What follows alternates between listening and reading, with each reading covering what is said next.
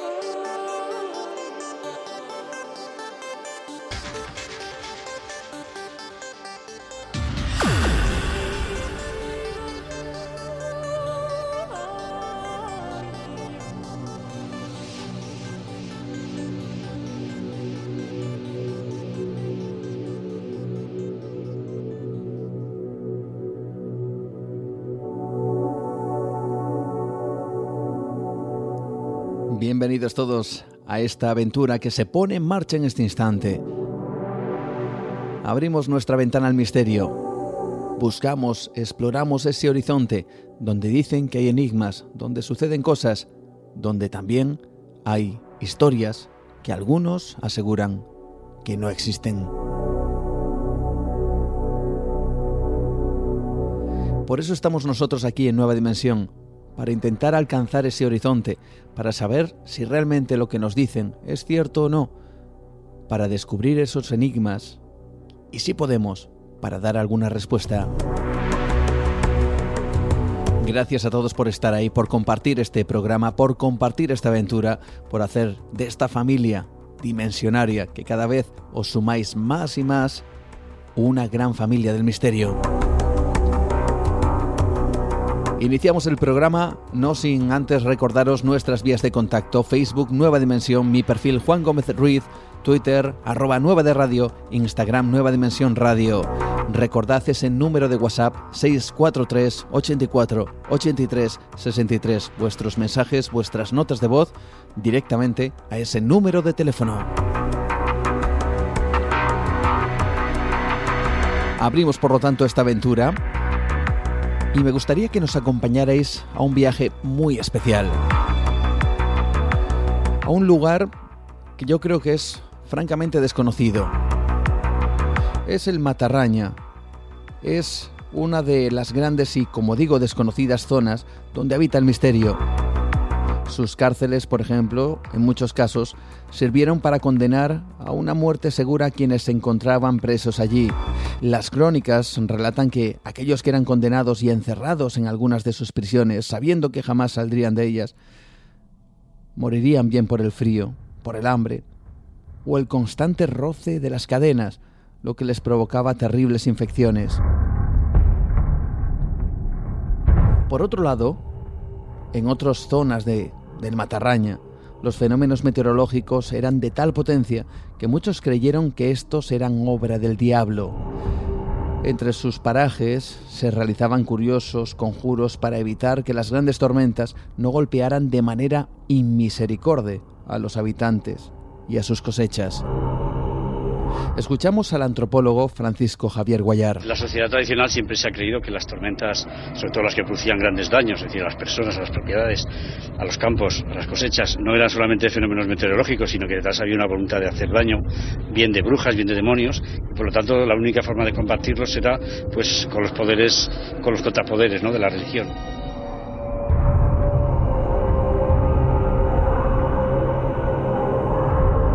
La obsesión, el miedo a que estos fenómenos fueran producidos por el maligno era tal que, que incluso en el muro exterior de la cripta de la iglesia de Valderrobles, las gentes se arremolinaban para realizar conjuros para deshacer tormentas.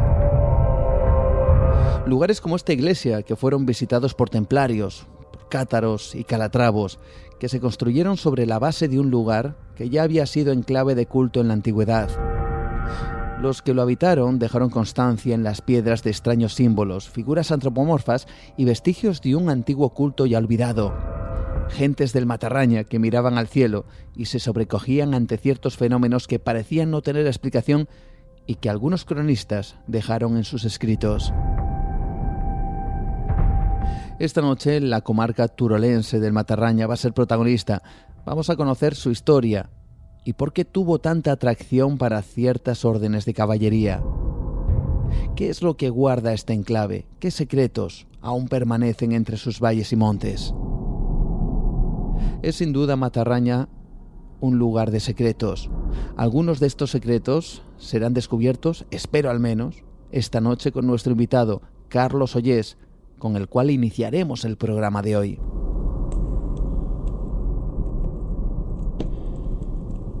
Después, como siempre, vamos a abrir el cajón secreto, el cajón secreto de José Manuel García Bautista en busca de algo realmente insólito.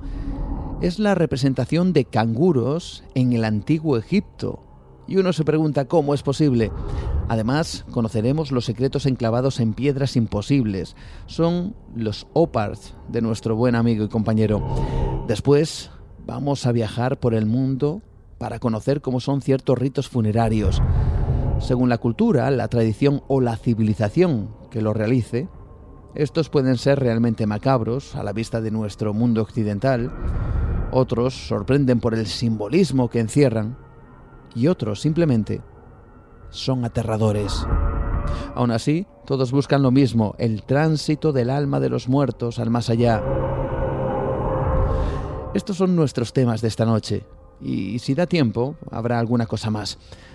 Así que arrancamos nueva dimensión. Vamos en busca en esta ocasión de la comarca del Matarraña. Sus misterios nos esperan ahora mismo. Así que, como siempre, bienvenidos.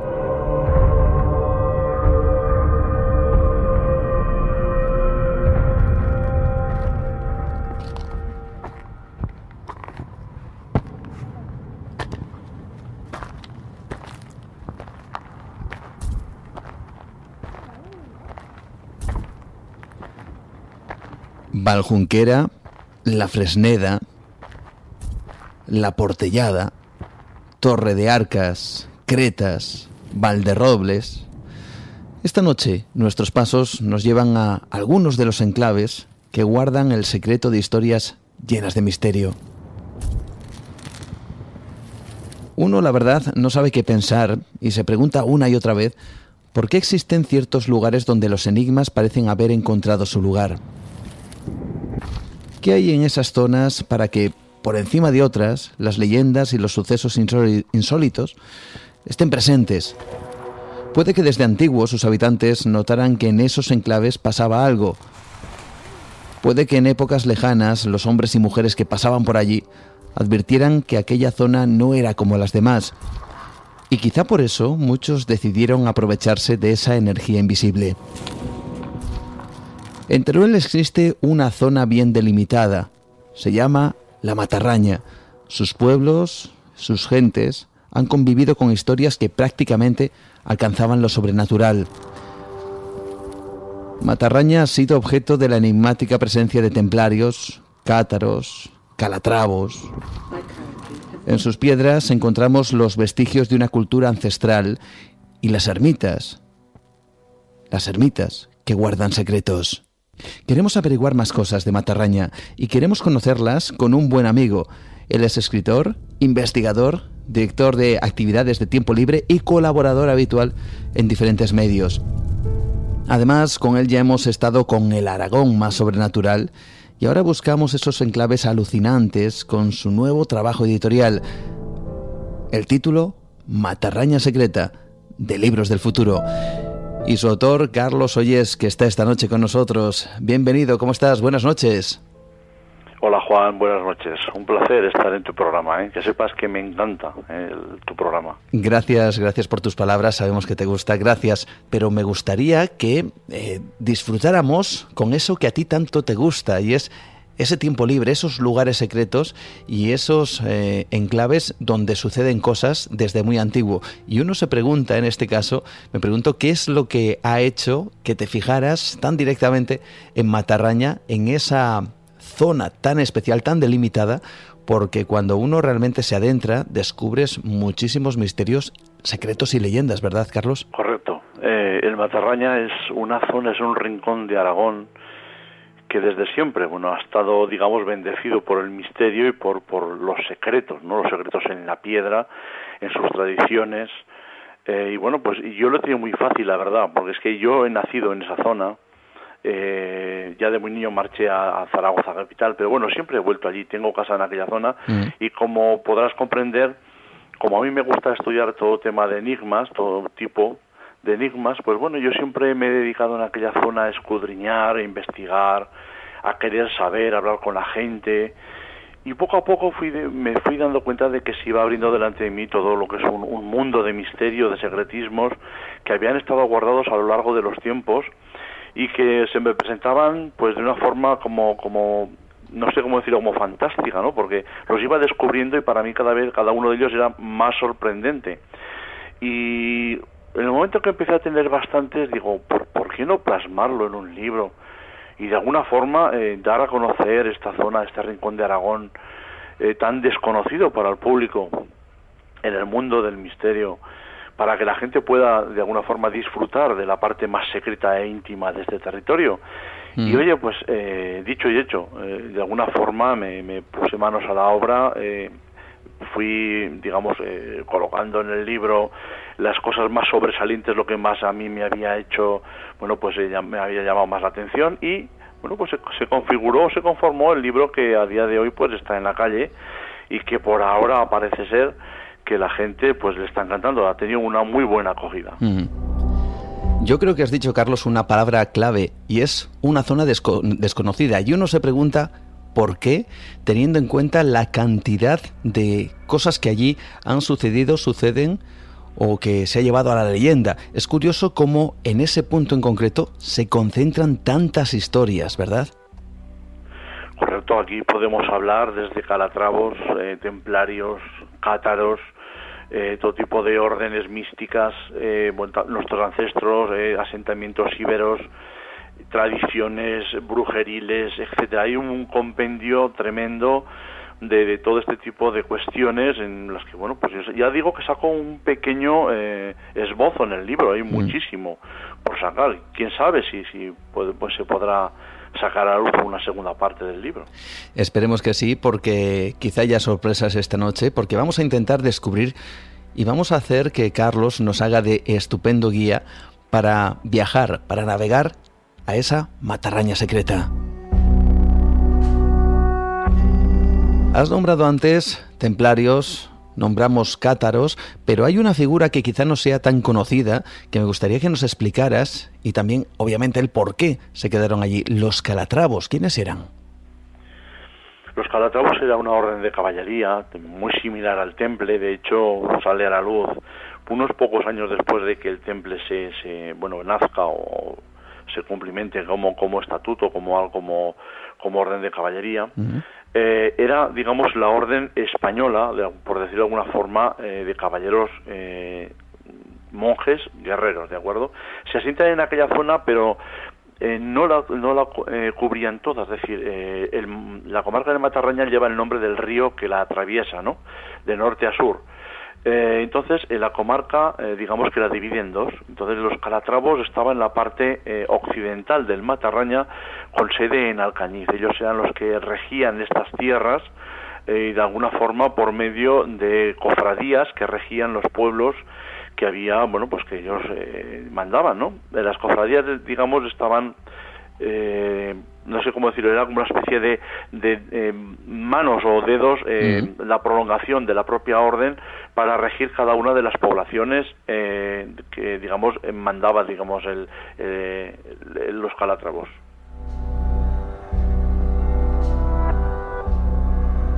Obviamente vamos a preguntarnos, y ahora seguramente nos vas a contar algún secreto, por qué esa presencia de calatravos, de templarios, de cátaros, hay incluso eh, esa, esa parte especial, los cátaros, la presencia cátara en la comarca de Matarraña. ¿Por qué?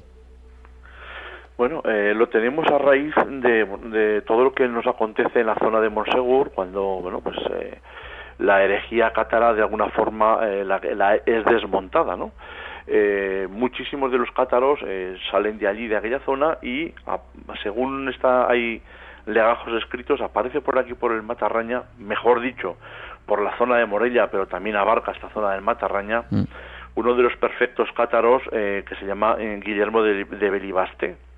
Este hombre se dedica durante varios años a montar corpúsculos eh, cátaros en, en, todas estas zonas y de alguna forma asienta, digamos, el credo cátaro por aquí, por la zona del Matarraña, con bastantes grupos, ¿de acuerdo? De hecho, tenemos que dejar claro, por ejemplo, que alguno de los pueblos de la comarca del Matarraña lleva el nombre de cátaro implantado o puesto en él. Es Arains de Lledó. Mm. Los cátaros en, la zona del Pirineo, en la zona francesa, eran llamados Ariens o Faidits. Entonces, eh, para que nos entendamos, Arains de Lledó significaría los cátaros de Lledó, ¿vale? Porque hay otro pueblo al lado, muy cerquita, que se llama simplemente Lledó. Sería como una especie de barrio donde estuvieran asentados este, esta gente con esta creencia tan especial es, es este, este personaje, Guillermo de Villibastá, y como ya digo, el que, que de alguna forma trae aquí este tipo de creencias y, y fructifica muy bien, fructifica muy bien, pero Guillermo, digamos que es engañado por, por algunas personas de su entorno y lo convencen para que vuelva a Francia donde era buscado y donde al final lo apresan siendo ajusticiado pues, sobre el 1324. ¿eh? Que precisamente, y es algo muy curioso, él estando en las cárceles de Carcasón y acordándose de esta zona del Morella y de Matarraña y todo esto de aquí, él eh, proclama lo que es la profecía del laurel, que dice que de 700 años el laurel reverdecerá. Y estamos muy cerquita ya de que reverdezca el laurel. La profecía del laurel. Cuéntanos un poquito, si se puede, de, esa profecía. Sí, bueno, como ya digo, la, la, dice o la proclama Guillermo, cuando, estando en las cárceles de Carcasón, y él eh, de alguna forma lo que recuerda lo que tiene en mente son los corpúsculos que ha generado en esta zona del Matarraña y él dice que dentro de 700 años estábamos en esos momentos sobre el 3000 perdón 1321 eh, y muere en el 24 que a partir de su muerte y 700 años más tarde será cuando la, la profecía del laurel eh, resurgirá de nuevo. Quiere decir con ello que otra vez el movimiento cátaro cogerá auge y fuerza y nacerá en esta zona en concreto. Y fíjate por dónde, 700 años después del 1324, es en el 2024, o sea, estamos muy cerquita. Fenómenos extraños, ovnis, apariciones, nueva dimensión, con Juan Gómez. Preguntan por aquí si la presencia de cátaros, de templarios o de calatravos tendría algo que ver con la búsqueda de algún tipo de, elemento, de objeto o de algún secreto. Los, los eh, templarios siempre han estado a la búsqueda de, sitios, diría yo, más bien especiales. Y eso lo podemos ver perfectamente en lo que es el castillo de Valderrobres, donde eh, eh, los templarios de alguna manera, cuando recuperan este, este rincón de Aragón, ah, lo que hacen es desmontar un torreón, un viejo torreón árabe, que estaba en, la zona de Valderrobres, para, con las piedras ya manufacturadas del torreón, forrar una gran roca que había en aquella zona, porque en la parte superior había improntas de nuestros ancestros, es decir, cazoletas, eh, eh, canalillos, eh, había allí de alguna forma había una roca sagrada para nuestros ancestros y ellos lo que hicieron fue recuperar, fortificar aquella roca y ponerse ellos allí, digamos, a vigilarla, digamos, a guardarla. la primera parte del castillo de Valderrobres y la más primitiva es exclusivamente el, una torre que rodea y forra, por decirlo de alguna forma, con piedra sillar, esta gran piedra que sobresale por la parte superior del castillo donde se encuentran, digamos, estas impostas de nuestros ancestros. Diríamos que sería una especie de ara de, algún tipo de culto solar, pues de, la edad del bronce o edad de piedra. Descubriendo poco a poco esa matarraña secreta con Carlos Ollés, nuestro invitado. Por cierto, vamos enlazando, si te parece, porque has nombrado el castillo de Valderrobles, eh, que ya vemos que tenía un poderoso atractivo para estas sociedades, pero también tiene un enigma en el rosetón, un rosetón triangular que está precisamente en la iglesia. Sí, y además es que está muy aparente y la gente, no sé, les pasa desapercibido, pero realmente si la gente se fija bien, eh, se ve perfectamente bien. Mira, un rosetón, digamos que funcionaría como una especie de mandala, ¿de mm. acuerdo? Los mandalas sabemos todos que son simétricos por todos los rincones que los miremos. Normalmente o lo intentan ser, ¿de acuerdo? Bien. Si nos fijamos bien en este gran rosetón, que tiene unos 14 metros de diámetro, eh, lo que tiene en el centro justo es una cruz latina, pero que en vez de eh, eh, tener, digamos, la simetría que mantiene el rosetón, es decir, está recta, el palo vertical recto, el palo horizontal también recto, digamos que está algo inclinado hacia la derecha. Aquí no cabe pensar que el maestro cantero se haya de alguna forma despistado, porque eso sería tremendo, ¿no? Ese despiste. En un rosetón que el resto de volutas, el resto de adornos son totalmente simétricos y perfectos. Aquí hay que entender que quien, digamos, ideó este rosetón lo hizo a propósito de alguna forma de, de desplazar esta cruz, de darle ciertos grados de desplazamiento. Entonces, esto es tan, tan sencillo como mirar el eje de la iglesia. El eje de la iglesia lo tenemos desviado unos pocos grados a la salida del sol. Eh, digamos que el ábside no da justo al este, sino que está ligeramente ladeado. Y entonces aquí descubrimos el secreto de este rosetón. Si nosotros empleamos este rosetón como una brújula y lo volcáramos mentalmente, hacemos un ejercicio mental, lo volcamos y vemos que esa parte superior de la cruz apunta directamente al este en el solsticio de verano, ¿vale? Pero entonces la pregunta sería, quizás, ¿por qué esta, esa inclinación? Bueno, pues es que resulta que en la parte trasera de la iglesia, en un lateral, en la parte elevada de esa iglesia hay una especie de capilla doméstica de los arzobispos de Zaragoza, que eran quienes regían este castillo. Eh, en el momento que desaparece el temple, queda esto de manos del arzobispo de Zaragoza. Bien, el sol justo incide en un rosetón triangular que hay en esa capilla elevada en el día del solsticio de verano. Es decir, está perfectamente, digamos, desviado el eje del templo para que ese, ese día en concreto el sol de cuando amanece justo en ese rosetón que queda en un lateral del templo. O sea, la obra de ingeniería y de matemática es impresionante. Luego, evidentemente, estaría el propósito. ¿Para qué y por qué tanto esfuerzo, verdad, Carlos? Claro, tú imagínate, es que ah, hoy en día pues, podemos hacer un castillo porque tenemos muchísima maquinaria y en cuanto todo nos costaría bastante. Pero en aquella época realmente la maquinaria que tenían era bastante rudimentaria. ¿eh? Luego, si quisieron menear y llevar, digamos, sacar del eje y construir esta otra capilla, tenía que haber algún tipo de interés. Y el interés posiblemente es que en esa, capilla, digo posiblemente, se realizaran algún tipo de rito de iniciación templaria. Pensemos que en el exterior de la iglesia tenemos el antiguo cementerio. Ya sabemos que la mayoría de los camposantos estaban pegados antaño a lo que eran los muros de la iglesia y aquí pasa lo mismo. Pero es que da la casualidad que en este cementerio, como en otros de la zona, ¿eh? hay una pequeña capilla una pequeña capilla que hasta cierto punto no tiene tampoco mucho sentido que esté allí. Pero bueno, hay una pequeña capilla.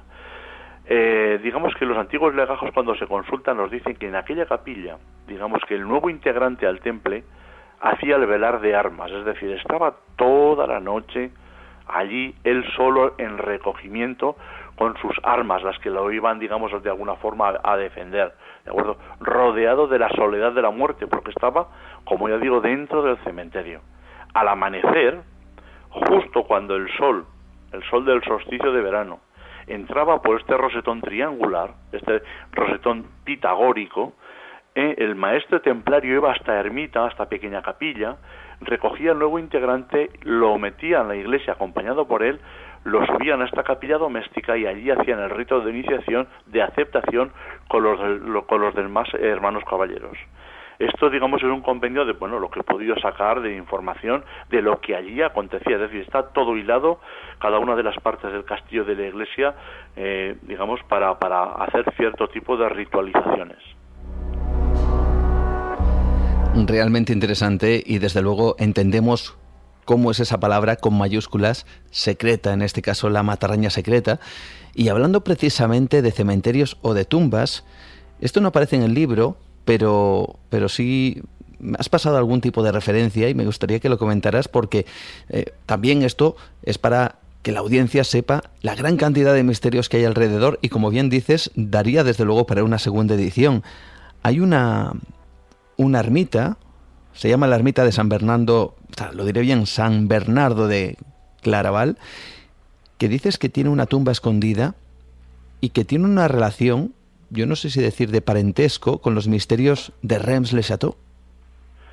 Muy bien, sí, así es. Yo es lo que creo, vamos. Estamos hablando de la población de Torre de Arcas y la ermita de San Bernardo de Claraval. Mira, lo primero que me llama a mí la atención de esta población es que tanto la iglesia mayor como la ermita están las dos advocadas al mismo santo. Sabemos que San Bernardo de Claraval fue el que redactó los estatutos del temple, una figura relevante para esta orden, ¿de acuerdo? De hecho, es elevado a los altares como santo menor. Bien, en esta ermita yo la comparo mucho a Rennes Chateau por la gran iconografía que tiene, no es parecida a la de Rennes Chateau, pero mm. tiene muchísima y apócrifa toda ella, ¿vale? Bien, eh, fijaros que en el altar que preside, digamos, San Bernardo, está teniendo lo que se llama Lactio Bernardi, la lactancia de Bernardo, eh, con una imagen como que la Virgen María le da la leche de su pecho, ¿no? Con ella le da, digamos, la sabiduría y la elocuencia eh, para poder redactar esos estatutos. Mm. Pero fíjate por dónde. Aquí tendríamos que establecer paralelismos con la diosa Isis que está en más de una ocasión en este mismo en esta misma figura o forma dando de beber a otras figuras ¿eh? a otros a, faraones por ejemplo hmm. de acuerdo es algo muy curioso ese templo este templo de, San Bernardo de Claraval de Torre de Arcas está está digamos eh, elevado o funciona perfectamente vamos a llamarlo así mejor en el equinoccio de otoño cuando la constelación de Virgo está en el cielo. Y quiero que la gente que nos está escuchando haga un ejercicio de imaginación hmm.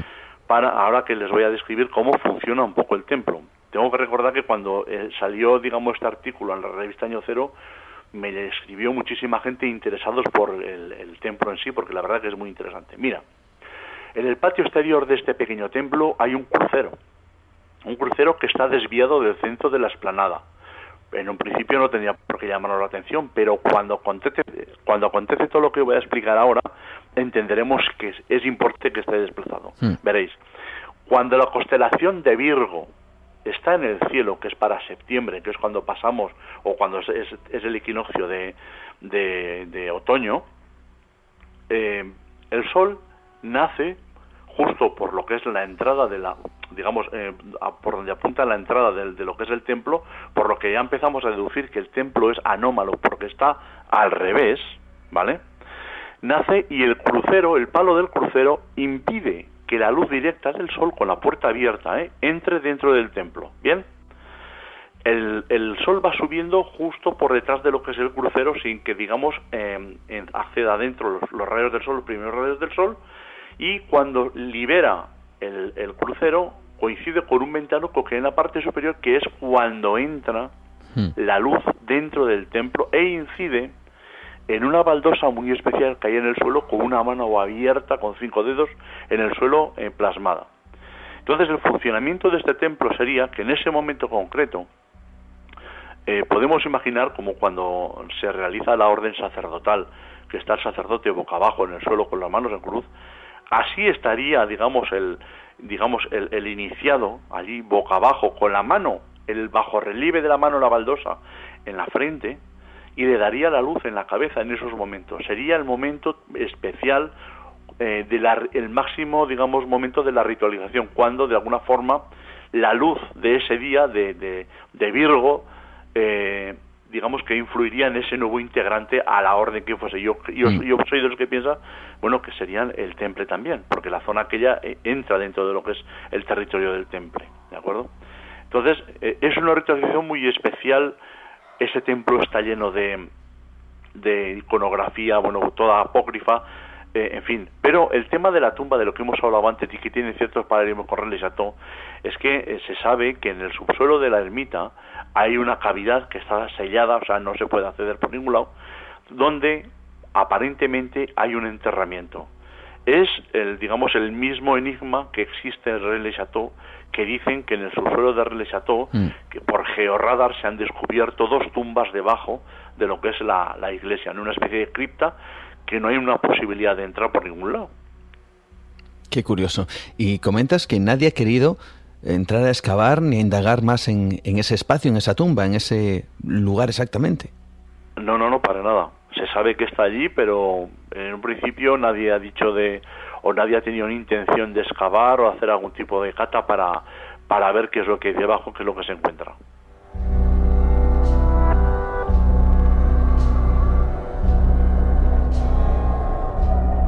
Es un lugar mágico en Aragón. Es una zona que hay que decirlo, desconocida en el mundo del misterio. Hay otros enclaves, como por ejemplo este que hemos nombrado, Reims-les-Châteaux, que tienen una iconografía y una espectacularidad en esto del misterio, casi casi con mayúsculas.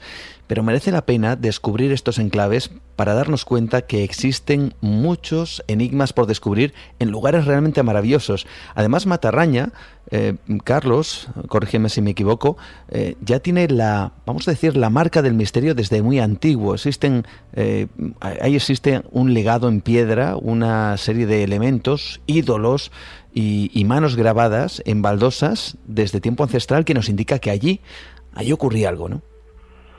Correcto, ahí en, esta zona tuvo que haber, digo tuvo que haber porque yo no sé qué tipo de corriente es, un movimiento de gente en el que de alguna forma hacían algún tipo de ritualización especial en la mayoría de las ermitas de aquella comarca, ¿de acuerdo? Eh, después de haber mirado muchas e investigado la gran mayoría de ermitas de, aquel rincón del, de Teruel, eh, puedo, constatar, y así lo saco en el libro, que prácticamente todas, y digo prácticamente porque algunas de ellas han sido remodeladas y ya no se pueden ver lo que había en el suelo original, en casi todas ahí está la impronta de la baldosa con el, bajo relieve de la mano marcada en ella. Mm. Además, está en la misma posición en, en todos los templos, en la zona del Evangelio del templo, ¿vale? En la zona de, en la otra zona eh, estaría eh, justamente en la derecha de, lo que es el templo estarían, por ejemplo, los símbolos de una espiga. Cuando estoy hablando, por ejemplo, de la que hemos hablado ahora, de la de San Bernardo del Claraval, mm. porque estaría elevada, digamos, a la constelación de Virgo, ¿vale? La, ya que la estrella principal es la espica, ¿de acuerdo? Habría una espiga. Sin embargo, en otras, por ejemplo, como la de Valjunquera, aunque está la mano en la parte de la izquierda del templo, en la parte de la derecha hay un número concreto marcado, una de las baldosas, que es el 1169 que si nos fijamos bien, porque la gente que hacía estas cosas lo hacía de alguna forma para dar una doble lectura, ahí tenemos dos símbolos, Géminis y Piscis justo cuando estamos en el equinoccio de primavera, está por ahí, ¿de acuerdo? Entonces, eh, eh, los, dos, eh, los dos números unos del 1169 no tienen el palito arriba, el rabito, digamos, del uno, sino son números romanos que se pueden leer de las dos formas, ¿de acuerdo? Entonces, esto nos está describiendo Géminis y el 69 es el símbolo de Piscis, ¿de acuerdo? Nos está marcando qué día funciona perfectamente bien ese templo. Es decir, esas improntas están en todos los templos, en, todo, en todas las ermitas del Matarraña. ¿eh? Eh, ¿Por qué? Pues posiblemente porque en cada una de las poblaciones del Matarraña empleaban estas ermitas para hacer algún tipo de ritualización muy especial. He dicho antes que los calatravos y el temple también de alguna forma dejaban, eh, digamos, el, control de estas tierras a, a cofradías, cofradías que llevaban pues de todo lo que era el tema de las labores del campo, la riqueza, etcétera. Y luego pasaban cuentas con los calatravos o los templarios. Mm. Pero estas cofradías, que eran como sociedades un tanto herméticas, solamente regentadas por hombres, yo soy de los que cree que luego hacían algún tipo de ritualización especial dentro de estos templos. No sé cuál, porque obviamente yo en esa época no he vivido, pero yo estoy mm. convencido que era por ello, ¿de acuerdo? Y hay otras improntas, estas son muchísimo anteriores, estamos hablando de 3.000 años de nuestro, de nuestro tiempo, estamos hablando, pues por ejemplo, de los ídolos que se han encontrado, unos ídolos muy curiosos que todos de ellos son em, mapas estelares, como suena. Mapas estelares. Todo en base a la... ¿eh? Mapas estelares, comentas. Sí, Sí, sí. Son mapas estelares, eh, además con rotación, o sea, tienen movimiento, ¿de acuerdo? Em, todos ellos eh, están mostrando, todos ellos en base a la yarda megalítica, que es muy curioso, digamos, es en la misma medida en base a la que se han montado, por ejemplo, Stonehenge, ¿de acuerdo? Mm. Bien, voy a describirte uno de ellos, por ejemplo, el, el, que está en, en, la Fresneda, el primero que se descubrió y el más conocido. Eh, tenemos que hacer otro, otro ejercicio de, de, imaginación para dibujar, digamos, un cuerpo muy esquemático de un hombre, un ser antropomorfo. Vamos a imaginarnos una cruz, ¿vale? En, en la parte de abajo de la cruz, eh, mm, digamos, de alguna forma saldría como dos piernas arqueadas y la prolongación para abajo de la cruz como un miembro viril masculino, ¿de acuerdo? Mm. Esa parte de las dos piernas arqueadas en la parte inferior de la cruz con el miembro viril, según los estudiosos como Amador Rebullida, que hizo un gran trabajo estudiando esta zona, sería el planeta Tierra. Bien. Después en ambos brazos el derecho tiene tres dedos y el izquierdo tiene cuatro dedos. Pues bien, el derecho con tres dedos, supuestamente según el estudio, serían los planetas de nuestro sistema solar que tienen una órbita, digamos, siempre igual, no es elíptica, como serían el Sol, Mercurio y Venus. Y los otros cuatro dedos de la otra mano serían los planetas que nuestros ancestros verían en el cielo, que tienen una, una órbita elíptica, como serían Marte, Saturno, Júpiter y la Luna, ¿vale? Y encima de la cabeza de este ser, de este ser muy esquemático, hay un punto, un punto solo, apartado de la cabeza, que vendría a ser la estrella polar, ¿vale? Es decir, el movimiento de todo este, digamos, mapa estelar sería de la siguiente forma. El cuerpo, el palo largo de la cruz, digamos, sería el eje por el que rotaría todo, tanto el planeta Tierra que está en la parte de abajo, como el resto de planetas que están en los dedos, girarían todos alrededor de ese palo, ¿vale? y a su vez la parte alta de la cruz, que encima está ese punto que digo, giraría todo este conjunto alrededor de la estrella polar, que es la que está encima de la cabeza. Es decir, sabían perfectamente esta gente hace 3.000 años ¿eh? que la estrella polar estaba en el cenit, en el centro de nuestro, de nuestro universo y que todo giraba alrededor suyo. ¿vale? Eso está plasmado en, tierra, en piedra. Hay, hay más, ¿eh?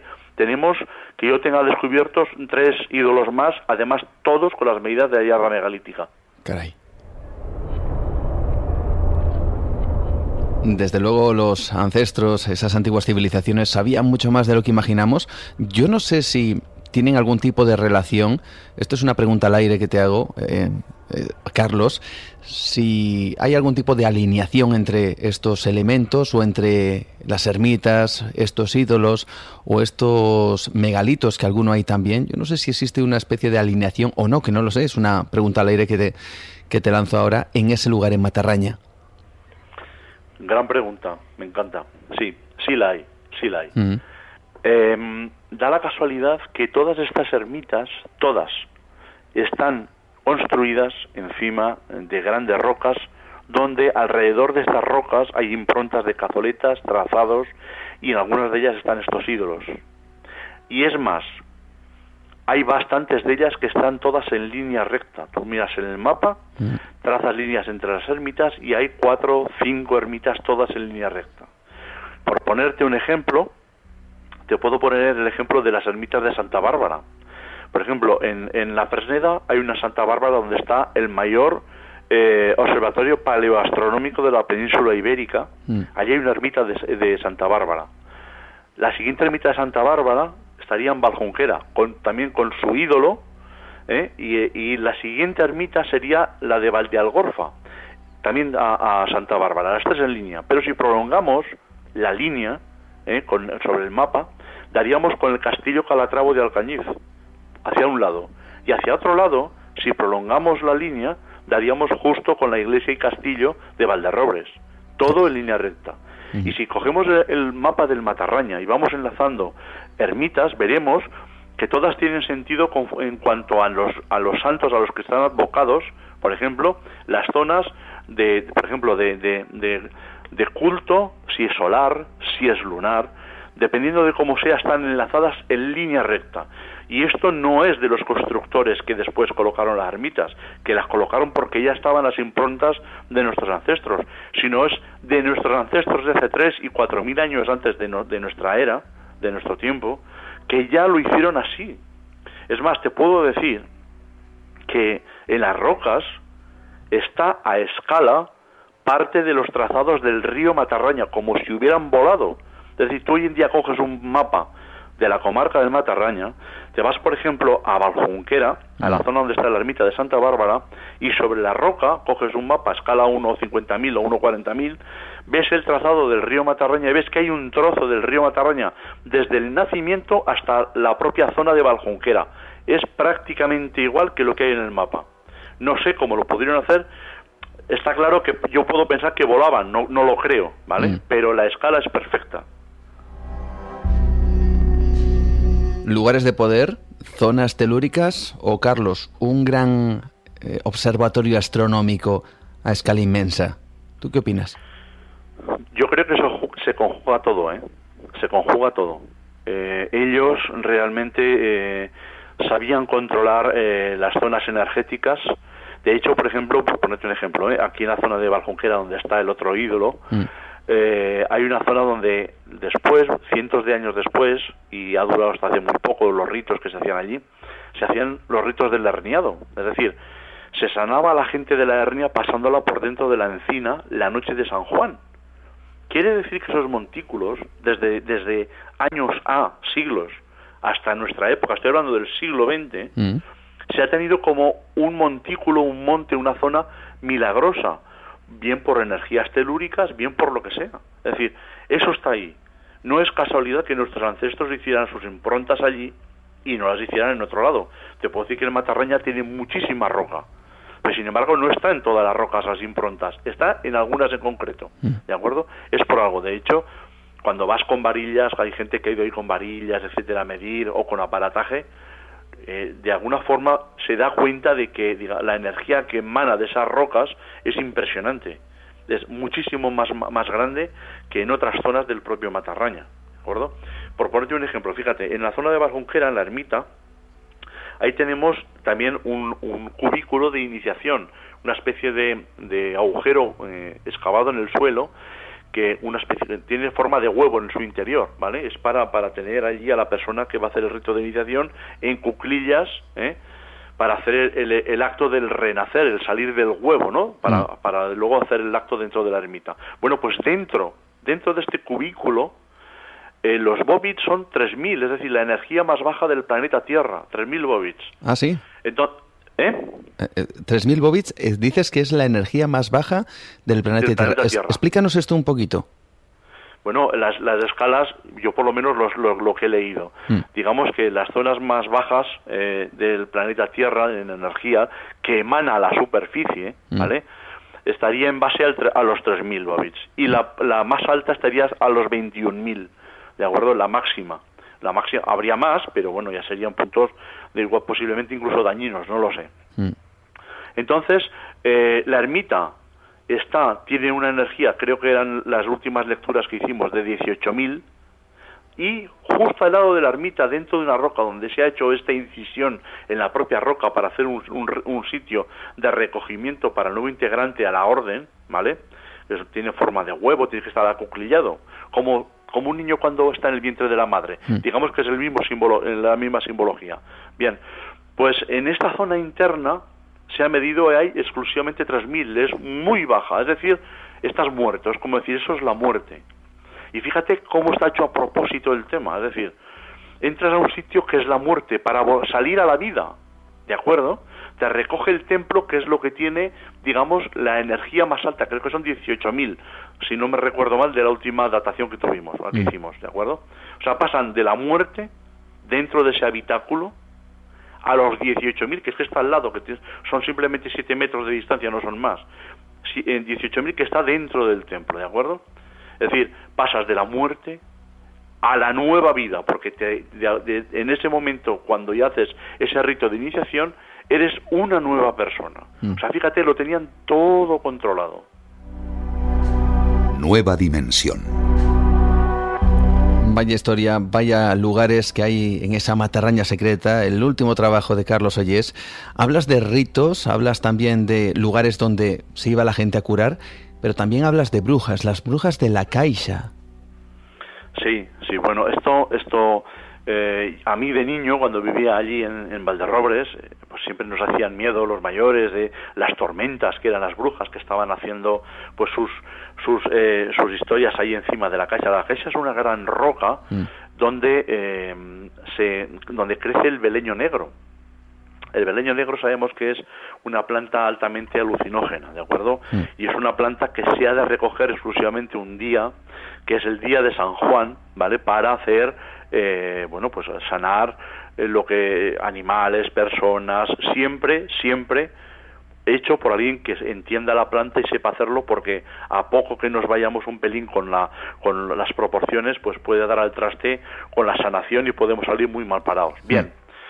Em, había una tradición en la zona eh, la zona esta que es muy brujeril que decían que la noche de San Juan eh, digamos que los demonios salían salían para proteger esta esta, esta hierba mágica en esta, en esta peñasco de las brujas y la gente tenía que ir a esta zona a recogerlo. Y había la tradición que decían, esto no lo saco en el libro, esto es primicia, ¿vale? Lo, lo cuento aquí en tu programa. Adelante. Cogían una piedra pómez. Sabemos que la piedra pómez tiene muchos agujeros. Bien, cogían, se pinchaban en un dedo y dejaban caer una gota dentro de uno de esos agujeros, ¿de acuerdo? Bien, luego empezaban con, con cuerda de liza empezaban a hacer una o dos vueltas y atar, otra o dos vueltas alrededor de la piedra y atar, y así hasta que ataban toda la piedra, toda, toda llena de cordel y de nudos. Y esto lo hacían porque decían que los, los demonios, si podían conseguir tu sangre, conseguían tu alma pero mientras desataban los nudos y buscaban en el agujero de la piedra pómez que tú habías depositado tu sangre, a ti te daba tiempo suficiente para ir a la caixa, recoger el beleño negro y llevártelo otra vez a, un sitio seguro como es tu casa o, o en la iglesia o donde fuera, ¿entiendes? Es una tradición para que veáis, eh, digamos, un poco todo lo que es el tema brujeril, eh, del demonio, etcétera, esas tradiciones antiguas, esa cultura, digamos, un poco oscura, ¿no?, desde todas estas zonas, eh, lo viva que estaba. Y es que hasta hace poco estas tradiciones se hacían. ¿De acuerdo? Yo lo he visto hacer, yo he visto anudar las piedras para prepararse para ir a buscar el vedello negro. ¿Has estado tú abuelos. Sí, has estado tú entonces en un ritual familiar, vamos a decirlo? Sí, se hacía. Sí, sí. ¿En qué consistía? Sí, claro, pero es más, esta gran piedra, por ejemplo, donde se reunían las brujas, era una piedra sanadora. Esta piedra sanaba animales. Mira, tenemos que pensar que hace no, no, no, hace muchos años, es decir, el siglo pasado, a mediados del siglo pasado, principio del siglo pasado, después de la guerra española, bueno, pues las gentes pasaban muchas penurias, eran gente, pues no era muy adinerada, era pobre. Mm. Entonces, quienes tenían animales en casa tenían una riqueza. En el momento que un animal enfermaba, lo tenían bastante mal porque si moría, perdían bastante dinero. Entonces, verás, la gente cuando un, un animal enfermaba lo que hacía era llevarlo a esta gran roca, que, que dista del pueblo cerca de 6 kilómetros, y la subían a la parte superior. Tengo que decirte que solamente hay un punto que se puede hacer una trepada un tanto dificultosa y el resto son todo paredes verticales, algunos puntos de 7 metros y otros de 11 metros. Había que subir a las cabras, a las ovejas enfermas, a los cerdos o a los burros, ¿vale? Mm. Con cuerdas, es decir, la movilización de gente que, que iba allí para subir al animal a la parte superior de la roca era impresionante porque un burro una persona no lo sube. Lo tienen que subir entre varias personas, unas cuantas. Y lo hacían. Y aquí está la lectura más importante. ¿Tú crees que una persona, si la cosa no resulta, hace todo eso? Es imposible. Todo el mundo sabe que si una cosa no funciona ya no lo hace más veces. Sin embargo, ¿por qué lo seguían haciendo? Yo puedo constatar, yo tengo, en estos momentos tengo 55 años. Bueno, puedo constatar que cuando yo era niño, cuando yo tenía 6 años, 7 años, lo tengo todavía muy vivo, porque vivía allí, cómo preparaban animales para subir a la roca para que sanaran. Y sanaban. Sanaban solos, por el hecho de estar en la roca, por la influencia magnética de la roca, por mil cosas, por la, por la poca hierba. Además, había muy poca hierba, porque al ser roca, en la parte superior la hierba solamente crece por las grietas de la roca. Mm. Y había una pequeña balsa que recogía el agua de la lluvia. Y el animal estaba allá arriba el tiempo necesario hasta que sanara, comiendo de la poca hierba que había y bebiendo de ese charco, digamos, grande natural que había. Y te puedo asegurar que todos sanaban. Caray.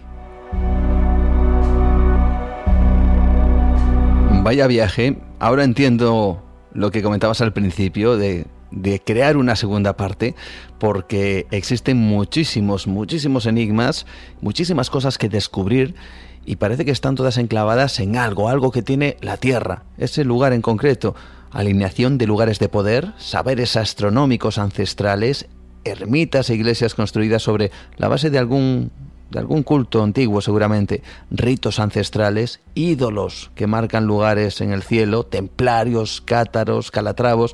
Uno se pregunta qué ocurre, qué esconde ese lugar de Aragón, por qué a lo largo del tiempo ese lugar ha sido protagonista de tantos enigmas.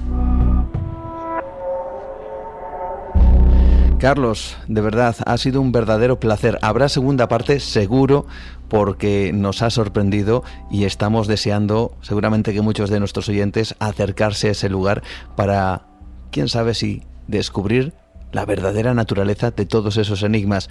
Muchísimas gracias por estar esta noche con nosotros, gracias por este esta, pincelada de sabiduría mágica y esta matarraña secreta que tenemos en nuestras manos y que nos augura un futuro realmente interesante. De verdad que sí, Carlos, un placer.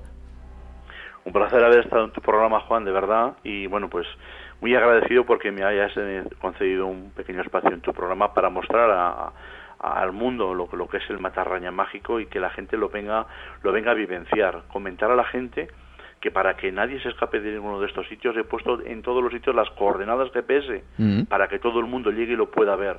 Es un libro para, para vivirlo, no es un libro para leerlo, este libro. Muchas gracias, Juan. Un verdadero placer y ahí le tenemos. Iremos en busca de esas coordenadas, en busca de esos misterios. Hasta pronto, Carlos. Adiós, chao.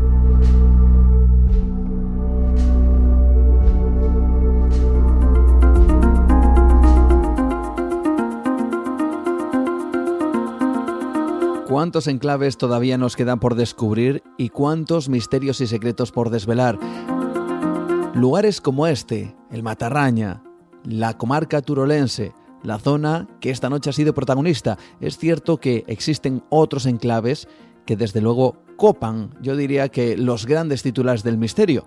Por eso a veces merece la pena entrar en esas últimas páginas de ese virtual periódico de enigmas para encontrar lugares como este, el Matarraña, comarca cargada de secretos. Esta noche hemos intentado descubrir algunos de ellos.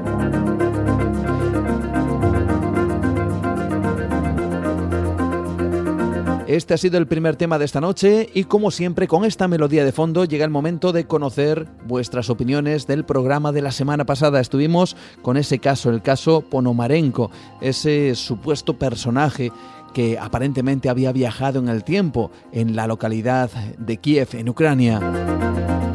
Estuvimos hablando de ese misterio con Pedro Amorós y su investigación en ese museo, el Museo de Monóvar, el Museo Alicantino de Monóvar, donde suceden cosas extrañas.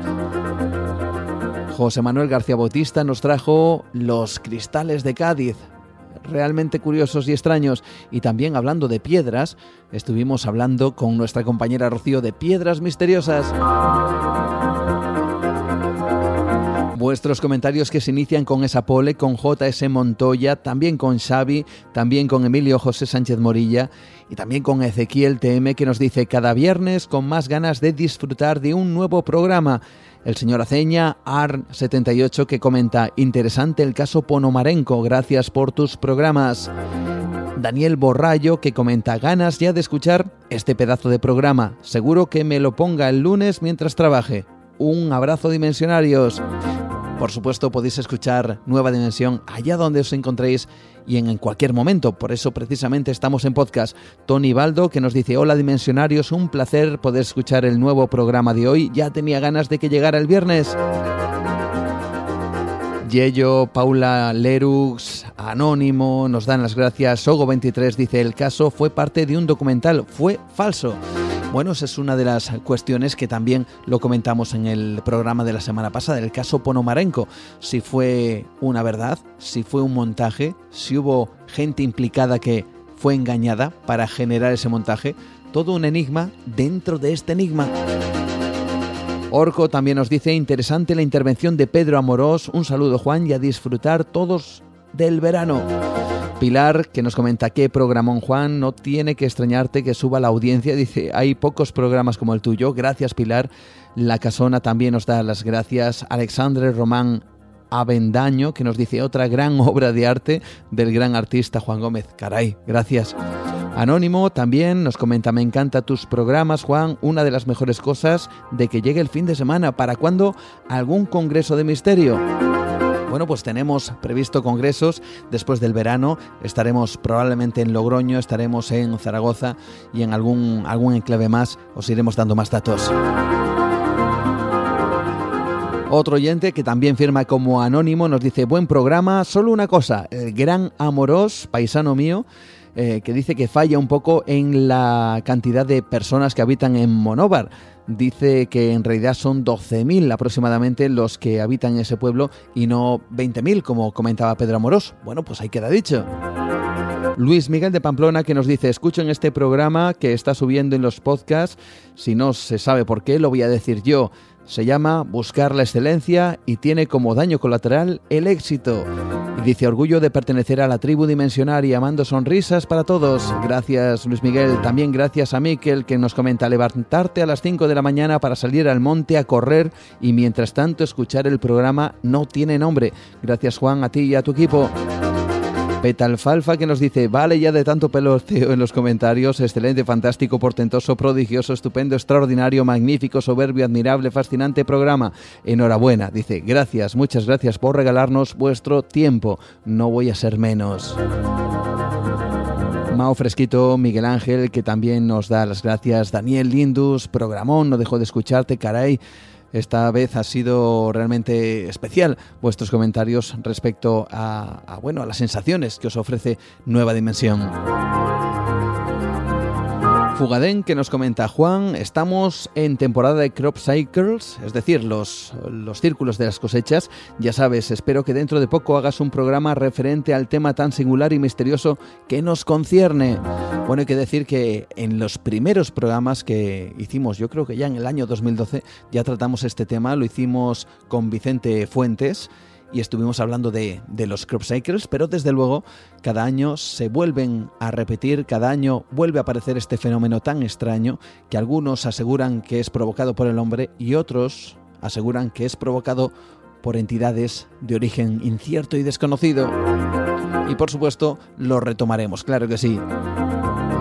Gracias a Valen, gracias a Arkenciel, gracias a Jasp que nos comenta cómo me alegro de formar parte de la familia dimensionaria. Un abrazo a todos. Algunos de los comentarios que realizáis en nuestras vías de contacto, Facebook Nueva Dimensión, mi perfil Juan Gómez Ruiz, Twitter arroba 9 de radio, Instagram Nueva Dimensión Radio, aunque estos comentarios son los que extraemos de nuestro podcast en ivox.com, ya sabéis, todos los viernes a partir de las 12 en punto de la noche, hora española. Nos vamos en busca de más misterios. Seguimos mirando por nuestra ventana y en esta ocasión también lo hacemos en el cajón secreto de José Manuel García Bautista. Lo decía al principio en la introducción, hallados unos canguros entre los jeroglíficos del antiguo Egipto. Bueno, pues este y otros misterios nos aguardan en su cajón secreto. José Manuel García Bautista nos espera. Vamos a conocer esos secretos.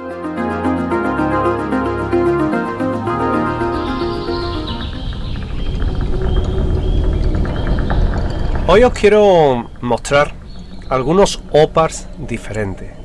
Empezando, como no, por aquellos que quizás son más desconocidos o aquellos que quizás os pueden sorprender más. Seguramente hayas escuchado hablar del planeador de Saqqara. Pero, ¿y del canguro de Saqqara? Pues en la necrópolis de Saqqara, en el conjunto funerario del faraón Unas de la sexta dinastía, se encuentra o se ha localizado escenas de caza de diferentes animales.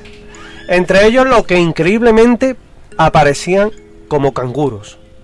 También en Tel el Amarna, la capital que mandó construir a Akenatón, se han encontrado imágenes de estos animales. Un canguro en el complejo funerario de Unas, esa escena, esa silueta es la que ha puesto a los expertos en la pista, en la localización de lo que pudiera ser posiblemente uno de los animales importados, quién sabe, o tal vez solo descrito en esa pared, en ese relieve, como ese animal tan extraño que desde luego no era normal por aquellas latitudes. Otro artefacto extraño que se ajusta bien a lo que es un ópar lo encontramos en Filadelfia, en los Estados Unidos. En 1830 unas formas como de letras fueron descubiertas dentro de un bloque sólido de mármol, de una mina a 12 millas al noroeste de Filadelfia. El bloque de mármol fue tomado de una profundidad de entre 60 y 70 pies, unos 20 metros, y esto fue informado al periódico americano de ciencia en el volumen 18 de 1831 en la página 361. Los trabajadores de la mina quitaron las capas de neis, una pizarra de mica, hormoblenda, todo lo que es pizarra tal cosa y pizarra de primitiva antes de llegar a la capa desde donde fue cortado el bloque que contenía las formas con letras. Mientras estaban aserrando a través del bloque, los trabajadores notaron una muesca rectangular, como de una pulgada y media de ancho por 625 de alto, desplegando dos caracteres que estaban levantados. Algunos respetables caballeros de cerca de Norristown, en Pensilvania, fueron llamados a la escena para inspeccionar el objeto, y es difícil explicar la formación de caracteres como productos de procesos naturales, máximo cuando puede llegar a ser pues tan extraño como el bloque precisamente de Filadelfia. Son opars, son objetos extraños, objetos imposibles que se les llama, como la cadena de oro que apareció incrustada en carbón en Illinois, en los Estados Unidos, y que el diario Morrisonville Times, en su edición del 11 de junio de 1891, ofrecía la siguiente información. El pasado martes por la mañana, la señora Culp nos informó sobre un curiosísimo hallazgo mientras rompía un trozo de carbón para acomodarlo en la carbonera, descubrió una pequeña cadena de oro de unas 10 pulgadas de largo incrustadas dentro de un fragmento de carbón. Al principio, la señora Culp creyó que alguien habría dejado caer la cadena, pero cuando empezó a tirar de ella, el trozo de carbón se separó en dos partes, cada una pegada a un trozo de cadena, y ahí hay lo extraño. Según el Instituto Geológico de Illinois, el carbón donde se encontró la cadena tenía una edad de 260 a 300 millones de años. De ser así, en esa época tendría que haber existido seres humanos con la habilidad y la tecnología, en este caso, suficientes como para labrar en oro. La cadena de oro es de 8 quilates y pesaba 8 pesos o 8 peniques en la medida americana. Nuestro siguiente OPAR es la Boone Stone de Massachusetts, que dicen que pudiera ser la evidencia de un contacto atlántico, runas nórdicas o petroglifos nativos americanos grabados en dicha piedra. Es curioso porque es un misterio arqueológico. La piedra es un trozo de granito de 300 libras sobre el que se han hecho dos líneas de tallas. Es significativo que las tallas sean muy cuestionadas hoy día. De acuerdo con el Instituto de Arqueología Americana, la piedra de Boone probablemente comenzó como una puerta de entrada en un centro de reuniones de nativos americanos alrededor de 1680. Luego pasó por varios propietarios, aterrizando en el puerto del comercio de Apultec en Boone alrededor de 1930. Berry Fell, profesor de zoología de invertebrados del Museo de Zoología Comparada de Harvard, también conocido por su controvertido trabajo en la epigrafía del Nuevo Mundo, sugiere que varias inscripciones en las Américas que explican mejor el contacto precolombino con las civilizaciones del Viejo Mundo se dan en esa piedra. En opinión de Fell, las tallas de Stop están en escritura de idioma ibérico, y Fell sugiere que las personas que pudieran ser de la cultura cartaginesa escriben con ese tipo de escritura iberopúnica que pudiera haber llegado a la costa de Nueva Inglaterra hacia el 475 a.C. Algunos otros científicos han sugerido que las marcas son runas nórdicas, mientras que otra teoría es que las tallas son similares a los petroglifos de los nativos americanos. Quizás ahí se adecue más con la historia convencional. Las tallas de Boone de Massachusetts nunca han sido descifradas y por tanto siguen siendo todo un misterio arqueológico. Otro curioso opar del que les quiero hablar es el que nos lleva a conocer mejor al hombre de hierro. Porque está datado en el siglo XIII, es un pilar metálico y tiene una rareza única en el centro de Europa. Esa estela antiguo pilar de hierro, se encuentra parcialmente enterrada en el bosque nacional alemán del Naturpark Kottenhof.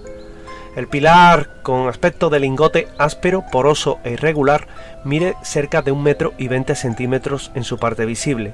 Las medidas del ancho en sus caras varían entre los 21 y los 10 centímetros, promediando los 15 centímetros. Y en la actualidad se conoce que la estructura bajo tierra concluye con un pilar transversal de un metro de extensión, otorgándosele al monumento una forma de ancla o de T. El largo total del lingote principal fue determinado en 2,18 metros de longitud. A pesar de la humedad del ambiente y la exposición constante a los elementos de la naturaleza, el pilar no muestra rasgos de gran corrosión óxido en exceso o crecimiento de moho, solo ennegrecimiento de herrumbre por el paso del tiempo, lo que plantea un severo desafío a lo que se conoce hasta ahora en la historia oficial sobre los talentos de la metalurgia y particularmente del hierro.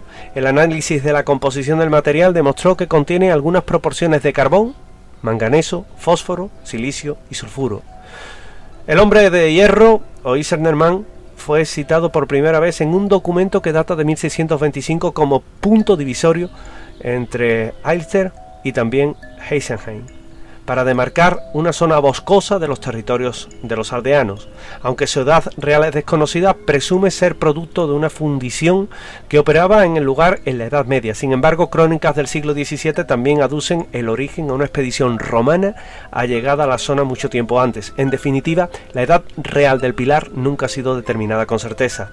Si bien la función principal del artefacto se desconoce, diferentes documentos citan al hombre de hierro como parte de un sistema de acueductos de la Edad Media encontrado en aquellas cercanías. Según documentos antiguos, la T metálica habría sido removida de su localización original al menos en dos ocasiones. El misterioso pilar fue bautizado como Isernerman a inicios del siglo XVIII y un documento de 1727 relata el cambio de posición del pilar hasta su lugar actual con el propósito de limitar la ruta de caza de Augsburgo en Brunn y el terreno entre el palacio de esta zona y el de los Gesorfurs en Rotgen. Aunque los relatos locales le atribuyen poderes mágicos, hasta de origen extraterreno, el Exerenderman prácticamente escapa a la categoría de Opar, ya que tanto las crónicas como los análisis científicos no le atribuyen una historia más antigua de la Edad Media. Sin embargo, la capacidad metalúrgica está muy por lo alto del nivel de aquella época y de ahí que pueda ser incluido dentro de esta categoría. Son, al fin y al cabo, OPARS, objetos misteriosos que hoy nos siguen sorprendiendo y que vienen a ser descubiertos cada semana aquí, porque no son más que misterios de nuestro tiempo en torno a objetos fuera de tiempo.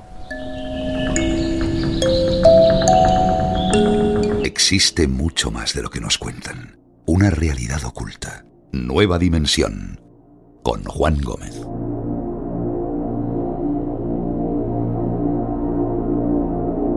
Para los Toraya es muy importante que los funerales tengan éxito. Si el difunto queda satisfecho, éste velará, protegerá y traerá suerte a su familia. La ceremonia durará varios días y una vez finalizada, el féretro será introducido en una roca sagrada junto a sus antepasados. Pero hasta que llegue ese momento, la familia deberá construir una ciudad, sacrificar más de 40 búfalos y atender y agasajar a 2.000 invitados en un ritual único en el mundo.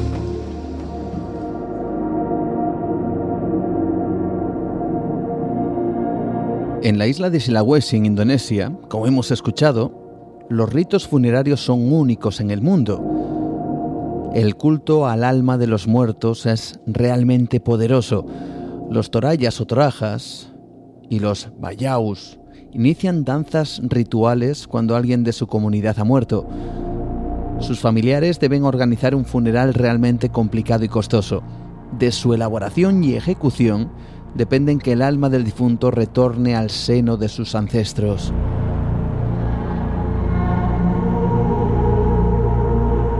En un lugar de la isla, decenas de figuras de madera y barro, representando a hombres y mujeres, miran vigilantes desde un acantilado, velando por el alma de los muertos. Estas figuras están vestidas y adornadas con ropas y joyas que pertenecían a los difuntos. Es una estampa que mezcla lo mágico, lo sagrado, casi que con lo inquietante. Incluso en ocasiones, el pelo que portan estas figuras son la del propio familiar fallecido. Este es solo un ejemplo. Cada cultura, cada civilización a lo largo del tiempo ha realizado diferentes ritos funerarios. Los más conocidos, sin duda, como el modo occidental, al fallecido se le vela, acuden familiares y amigos a dar el pésame. Al día siguiente se realiza un acto religioso que termina con el enterramiento del cuerpo en la tierra o con su incineración. Sin embargo, otros lugares, otras gentes, otros grupos humanos realizan cosas que a nuestros ojos son asombrosas e incluso inconcebibles. Vamos a conocer algunas de ellas. Llegan a nueva dimensión los expedientes de Rocío Gandarillas.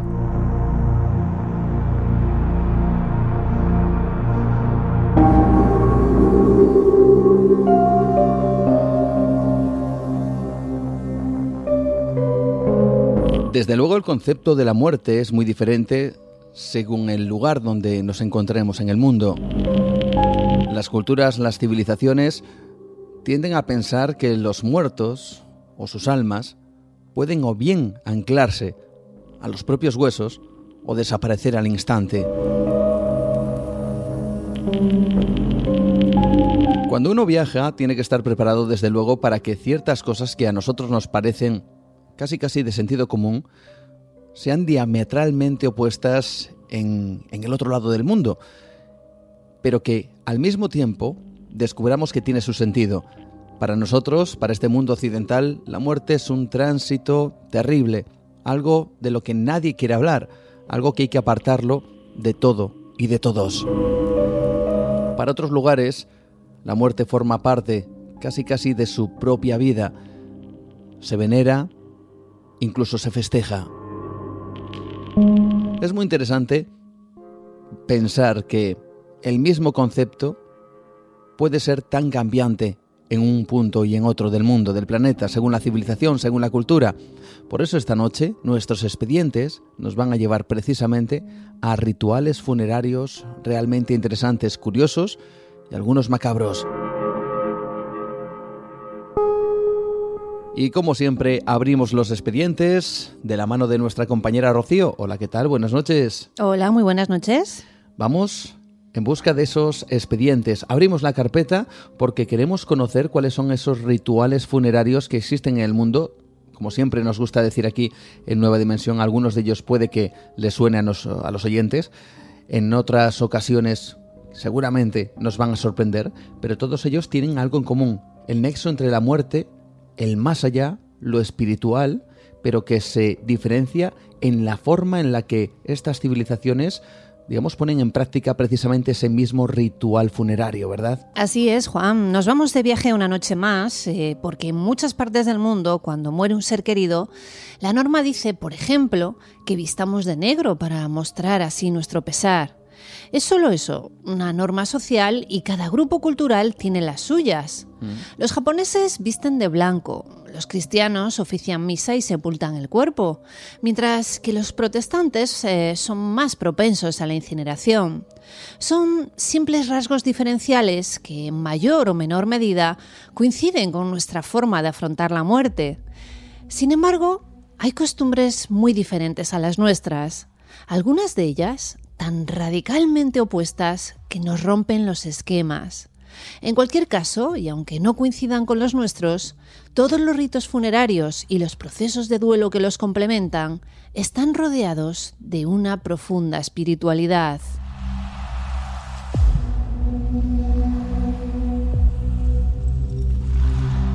Aquí en Occidente casi le rendimos pleitesía al cuerpo. Se le procura dejar al, familiar, al amigo, casi con el aspecto como si estuviera vivo, se le maquilla, se le viste, y luego a posteriori, una vez enterrado, se visita una y otra vez la tumba, incluso hay un día, el día de todos los santos, en donde por tradición se va a los cementerios para, de alguna forma, evidentemente recordar al ser querido, pero hacerlo casi casi en el lugar donde están enterrados sus huesos. Sin embargo, en otras culturas esto es totalmente diferente. Nuestro cuerpo es una carcasa. Lo que habita en su interior, el espíritu, desaparece en el momento en que morimos. Por lo tanto, esa carcasa no sirve. Esto es muy interesante porque vamos a conocer un rito que se llama el entierro celestial en Tíbet, que a los ojos de Occidente, desde luego, no tiene nada de celestial. Vamos a conocerlo. Así es, porque los budistas tibetanos no creen en la resurrección, sino en la reencarnación y la vida eterna. Por lo que para ellos el cuerpo humano, como bien dices, es solo un cascarón vacío. Por ello ofrecen el cuerpo de los difuntos a los buitres. Los buitres son los daikinis, considerados ángeles que bailan entre las nubes. Estos son los encargados de devorar la carne y completar el ciclo de la vida de igual modo que lo hacen con el resto de las especies del planeta. Tras el fallecimiento, los monjes lamas rezan los cantos del libro de los muertos durante tres días para ayudar al alma del difunto a cruzar los 49 niveles del bardo. Este es el estado intermedio que precede a la reencarnación en la rueda de la vida. Después, los familiares recogen el cuerpo y ascienden por los empedrados caminos hasta las montañas, donde tendrá lugar el entierro celestial. Allí, el oficiante del ritual practicará en el cuerpo varios cortes con un cuchillo muy afilado. El objetivo es exponer los músculos y los órganos internos para que sean devorados por los buitres. En pocos minutos los tejidos blandos habrán desaparecido. Los huesos y el cráneo son entonces recogidos para ser triturados usando un hacha y un martillo. Acto seguido se mezclan con harina y de nuevo son entregados a los buitres, que esta vez no dejarán absolutamente nada.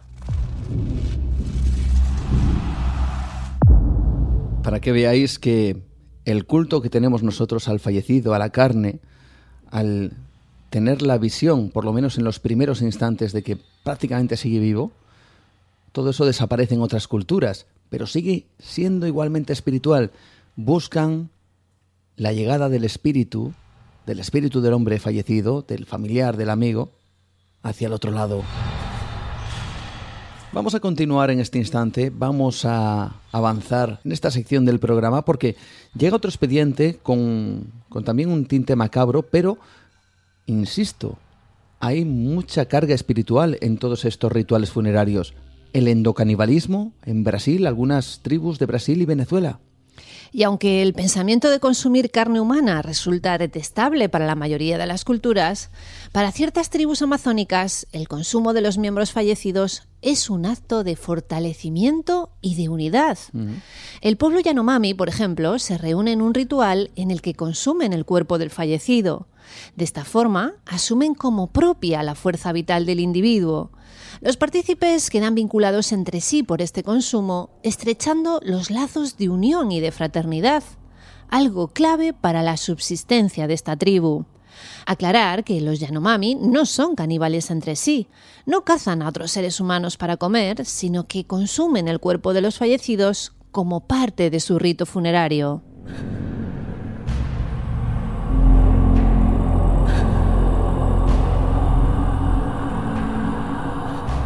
Viajar por todo el mundo también implica enfrentarse a cosas que uno no está acostumbrado, sin duda alguna, pero que representan eso, los diferentes conceptos de la muerte y justamente lo que hacen los vivos para que el fallecido traspase, traspase ese umbral, a veces de manera terrible, como el descarnamiento que se produce en los Andes.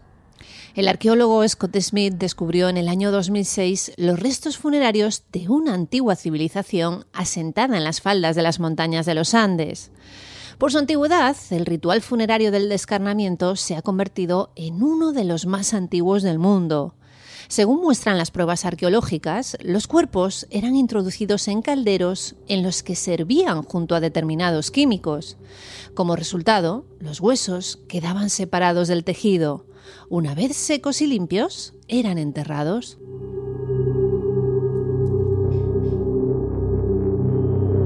Es curioso porque esto nos recuerda a otro tipo de rituales que nada tienen que ver con lo espiritual, pero sí con las fuerzas oscuras. Y es que antiguamente, incluso en España, se realizaba el descarnamiento de los cadáveres porque existía algo, algo que se llamaba el modus vivendi o el modus moriendi, el modo de vida y el modo en que se muere. Y se decía que dependiendo de la forma de tu vida, lo que habías hecho, lo que no, cómo habías desarrollado tu paso por este mundo, y también dependiendo de cómo habías muerto, si habías sido de forma violenta, pues quizá podría llegar un demonio y apoderarse de tu cuerpo, dependiendo del modo de vida o el modo de muerte. Y dicen que ese demonio podía animar el cuerpo, llegar a poseerle y convertirle en un ancestral vampiro. Era lo que denominamos necrofobia, el miedo a los muertos, y es cierto que en muchas ocasiones se descarnaban los cuerpos precisamente para que esos demonios no tuvieran esa carcasa para poder realizar sus terribles actos poseyendo el cuerpo del difunto. Esto es un tema realmente interesante Algún día hablaremos de ello, de todos los rituales que se hacían en este sentido, pero ahora nos vamos al terreno quizá más espiritual.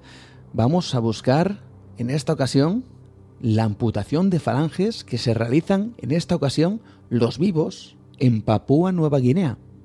Viajamos hasta el Valle de Balien, la zona occidental de la provincia de Papúa, en Nueva Guinea. Allí vive la etnia Dani, una tribu indígena que habita la isla desde su descubrimiento. Aunque hoy es un pueblo frecuentado por turistas, los Dani siguen manteniendo muchas de sus tradiciones, siendo una de las más curiosas la relacionada con la muerte. El ritual de amputación se lleva a cabo durante el sepelio y es ejecutado por el sacerdote, aunque a veces puede ser otro familiar cercano o el mismo individuo el que ejecute el corte. Media hora antes de la amputación, el sacerdote ata un trozo de cuerda de cáñamo alrededor del dedo para insensibilizar la zona. Tras la separación, las heridas se cauterizan para evitar el sangrado y con el fin de formar una nueva superficie callosa y redondeada parecida a la yema del dedo. Finalmente, los dedos de todos los familiares son atados formando un collar que se coloca alrededor del cuello del difunto. En la actualidad, esta práctica ha sido prohibida, pero aún se puede observar a muchos miembros de la población con amputaciones en sus manos. Como veis amigos, rituales para honrar el espíritu del difunto. En esta ocasión, el dolor que se produce ante la pérdida tiene que ser un dolor físico. Por eso esas amputaciones en las manos.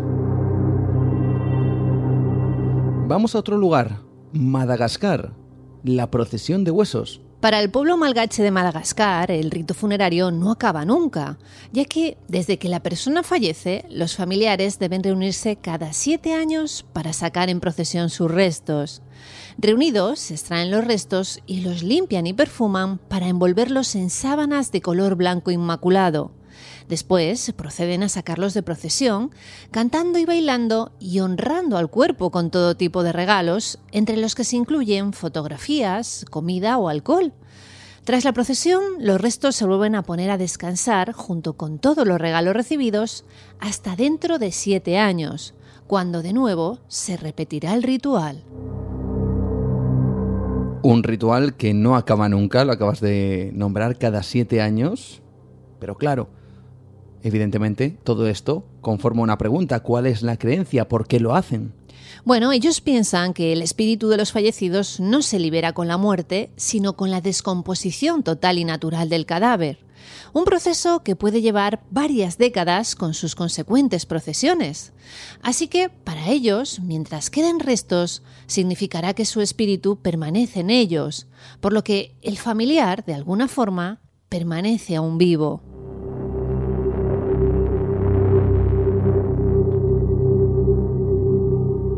Qué interesante. Sin duda alguna, este es un pasaje diferente el que estamos viviendo esta noche aquí en Nueva Dimensión. Vamos hasta Indonesia. Quizá este rito funerario le suene más a nuestros oyentes, porque es cierto que por la espectacularidad de ciertas imágenes y también, hay que decirlo, la naturalidad con que se sacan los cuerpos de las tumbas y se exhiben de la manera en la que vamos a explicar ahora mismo, también ha llamado poderosamente la atención. En Indonesia existe un ritual absolutamente alucinante. La que os vamos a relatar ahora es similar a la procesión de huesos de Madagascar. Es bastante extraña, curiosa y, por qué no decirlo, macabra. Se trata del Festival de Manene y se celebra cada tres años en la isla de Sulawesi, en Indonesia. Antes de ir a conocer este ritual, cuéntanos algo de esta isla. Bueno, el nombre de la isla viene dado por los primeros europeos que llegaron hasta allí, navegantes portugueses hacia el año 1512. En cuanto a su geografía, se trata de la undécima isla más grande del mundo, con una forma muy especial y distintiva, dominada por cuatro grandes penínsulas. Y es allí, en su interior, donde encontramos al grupo étnico Toraja o Torayas, un conglomerado de pueblos que habitan la región montañesa central, un conjunto diferente de grupos de alrededor de unos 600.000 miembros. Como digo, la isla de Sulawesi está habitada por multitud de tribus indígenas. Estas aldeas apenas habían tenido contacto con el exterior hasta la década de los 70, cuando los misioneros holandeses llegaron a la zona. Otra curiosidad de la aldea es que se anima a los habitantes a casarse con sus familiares, aunque siempre más allá del cuarto grado de consanguinidad. En su sistema de creencias, la muerte no es el fin, solo es un paso más en su viaje espiritual. Hay que entender todo esto precisamente para ahora hacernos esa postal imaginaria, aunque desde luego hay muchas imágenes en Internet de este ritual, que tiene además una gran importancia para ellos.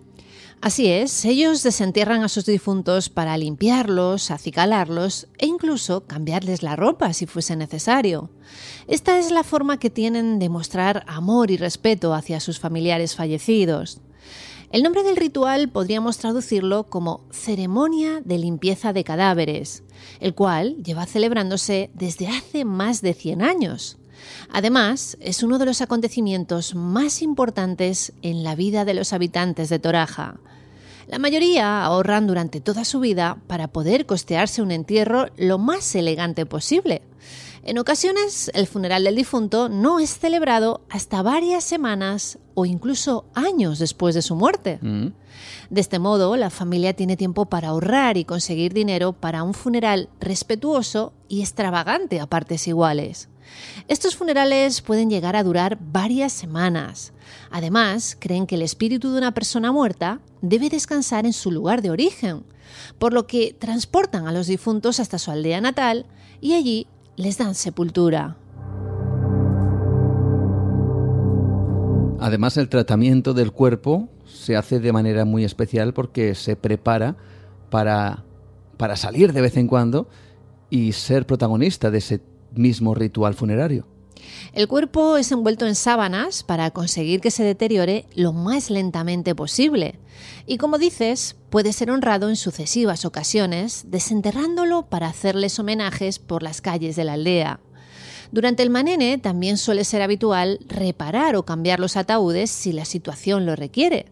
Lo que para muchas culturas podría ser una falta de respeto hacia los difuntos, para esta gente es la mayor prueba de afecto y veneración que puede existir.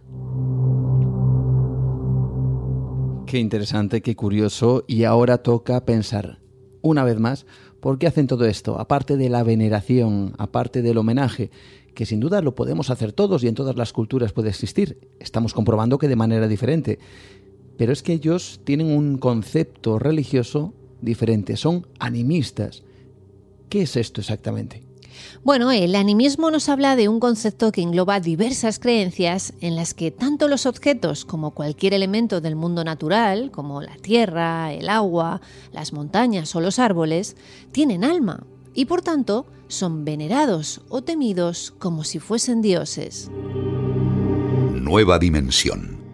Un viaje por el terreno de lo imposible. Los árboles, las montañas, los objetos, todos tienen su alma. Y hay un especial interés porque sean precisamente esos dioses que habitan en esos lugares los que acojan a los muertos, pero unos muertos muy especiales, los bebés, que se entierran en árboles. Eso es cierto, Juan. No se trata de un árbol para cada bebé. Podemos encontrar en el interior un gran número de ellos, todos bajo la misma idea. Una vez enterrado y sellado el agujero, cuando el árbol comience a crecer, el niño será absorbido. El niño será absorbido por el árbol, algo que desde nuestra perspectiva, yo no sé amigos, pero a mí me produce eh, casi un, un doble pensamiento una sensación mágica de comunión con la naturaleza en el momento de la muerte y al mismo tiempo esa imagen me hace tener cierta, cierto escalofrío. Es que curioso, ¿verdad amigos? Además, esta cultura, los pueblos toraja, tienen más cosas, cosas que se enclavan en el mundo del misterio, sus casas, que parecen barcos, barcos que apuntan hacia el cielo, en donde hay diferentes teorías al respecto. Según algunos, esas casas representan la visión de esa tribu, de esa civilización, cuando vieron los barcos, las naves de esos primeros europeos que llegaron a sus costas. Sin embargo, hay que decir que en las tradiciones de este pueblo toraja nos hacen referencia a que ellos construyan sus casas con esa forma tan especial, casi como si fuera un barco, hay que decirlo, por lo menos en nuestra visión, porque dicen que en una embarcación como esa llegó su Dios de los cielos.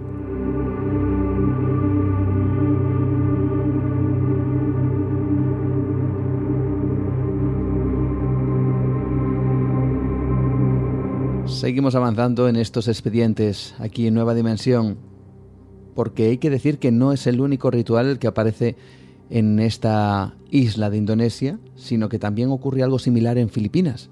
Así es, la etnia caviteña. Viven cerca de Manila y entierran a sus muertos en el tronco de un árbol ahuecado. Cuando alguien enferma, seleccionan el árbol donde posteriormente será sepultado. En cambio, en la región montañosa de esta isla, los Sagada, cuelgan ataúdes de los acantilados. Los ancianos a menudo tallan incluso sus propios ataúdes. Este rito de los sagadas tiene una tradición de más de 2.000 años. Para este pueblo, el ataúd colgado en un acantilado es lo más cerca que pueden colocar a sus difuntos del cielo.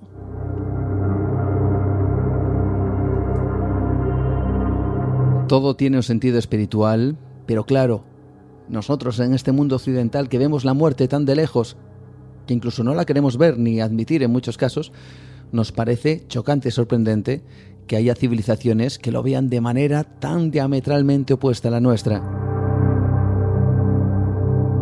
Vamos hasta Bolivia, vamos a por esos cráneos de vida, así les llaman. La tradición andina cree que las personas tienen siete almas y que todas van a lugares diferentes cuando la persona muere. Una de las almas se queda en el cráneo y ésta tiene el poder de visitar a los vivos a través de sus sueños con el fin de curarlos y de protegerlos. Mm. Por esta razón, muchos bolivianos guardan cráneos en sus hogares, almacenándolos a menudo en vitrinas o en altares improvisados. Muchas familias los guardan de año en año en algún lugar bien visible de la vivienda por su poder protector. Durante la celebración de la festividad de las ñatitas o del Día de los Cráneos el 9 de noviembre, los cráneos familiares se visten con sombreros de todo tipo o gorros tradicionales de la andina y son coronados con flores ornamentales. Los cráneos se llevan a una capilla especial donde asisten a la celebración de la misa. Asimismo, como ofrenda, se les puede dar a los cráneos cigarrillos, hojas de coca o bebidas alcohólicas, entre otros. Qué interesante, qué curioso en Bolivia. Y de Bolivia a la India, a los parsis. Los parsis que habitan en la India actual son miembros de una comunidad fiel a la religión zoroástrica. Esta religión sigue las enseñanzas del profeta iraní Zaratustra. Esta comunidad, que se estima que es de unas 70.000 personas en la India, son descendientes de los persas que se refugiaron en la India entre el siglo VIII y el X, tras la conquista árabe de Persia. La religión zoroástrica dicta que tenemos que ser muy respetuosos con los cuatro elementos de la naturaleza, es decir, la tierra, el aire, el agua o el fuego. Por este motivo tienen unos ritos funerarios muy particulares. Los parsis colocan sus difuntos en lo alto del Dagma o Torre del Silencio, que es una estructura circular. Una vez allí, los cadáveres son escarnados por los buitres de forma que al final los huesos limpiados por las aves queden calcinados por su exposición al sol. Es pues el respeto de los parsis hacia los cuatro elementos lo que no les permite enterrar a los muertos en la tierra, ni arrojarlos en el agua, ni quemarlos con el fuego de forma que contaminen el aire. El respeto a la naturaleza como un elemento funerario. Totalmente curioso y alucinante.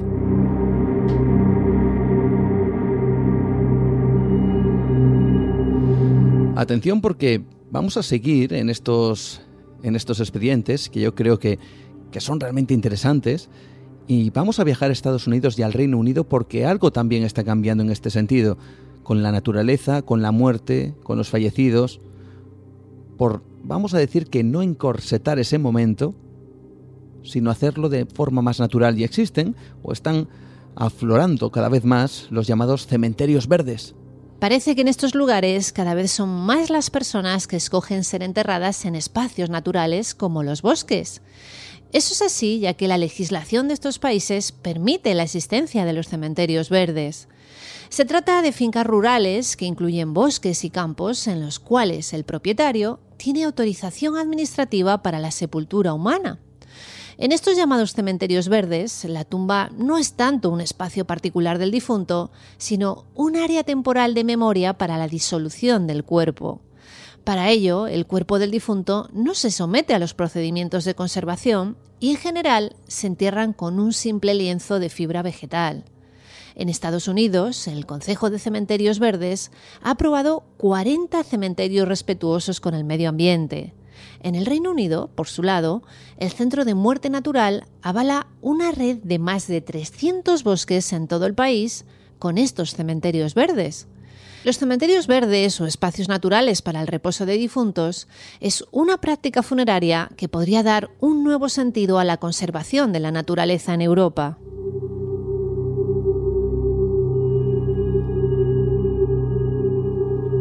Estados Unidos, Reino Unido ¿Y en España? En España la legislación no lo permite, aunque sí que hay un espacio natural para depositar cenizas cerca de Girona.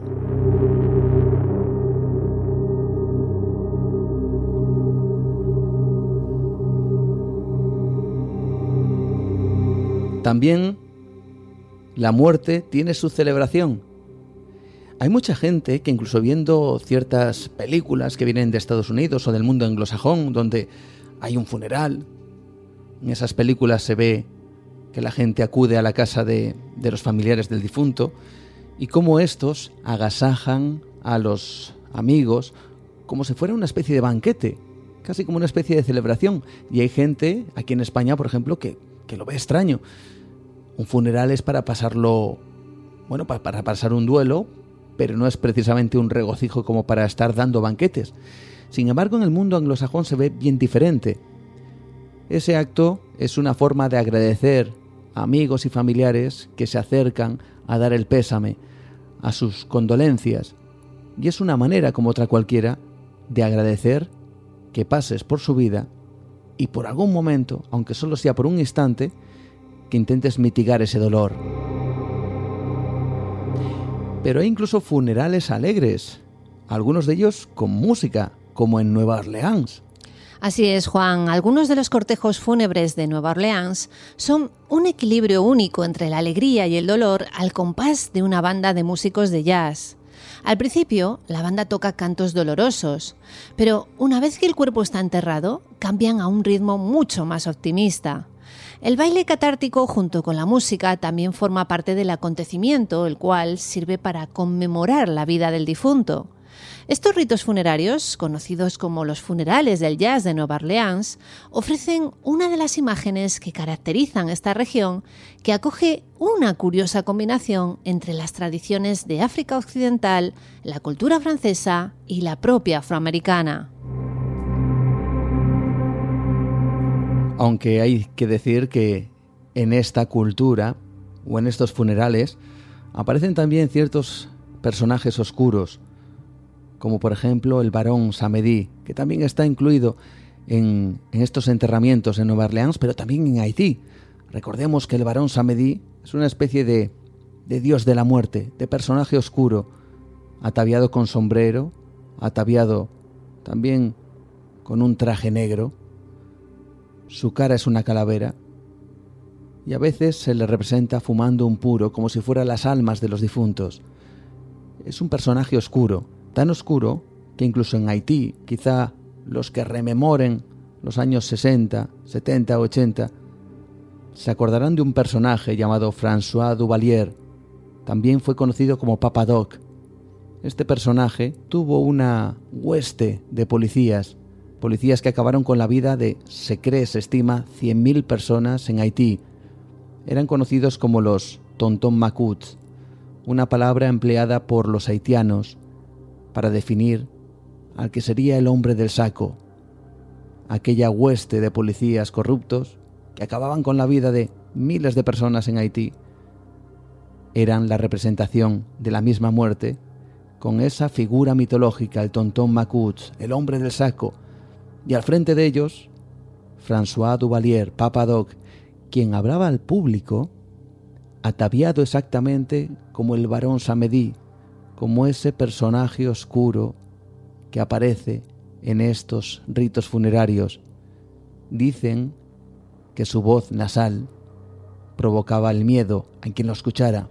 Así que este hombre, este dictador vitalicio, que murió finalmente en el año 1971, hablaba al público con un tono nasal para dar a entender que él era ese auténtico ángel de la muerte.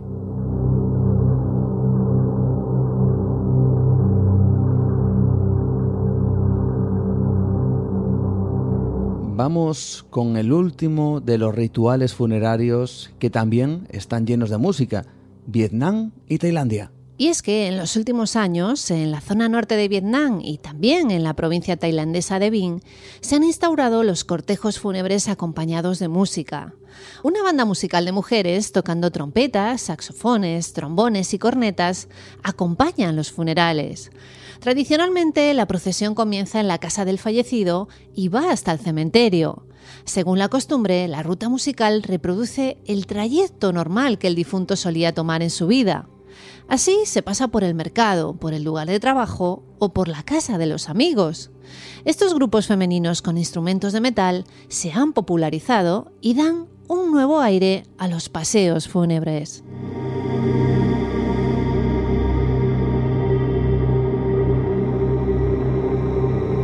Creo que después de estos expedientes, ahora que vamos a cerrar esa carpeta, creo que somos algo más conscientes de que nuestra percepción de la muerte o del ritual que luego la procede, pues quizá es demasiado encorsetado.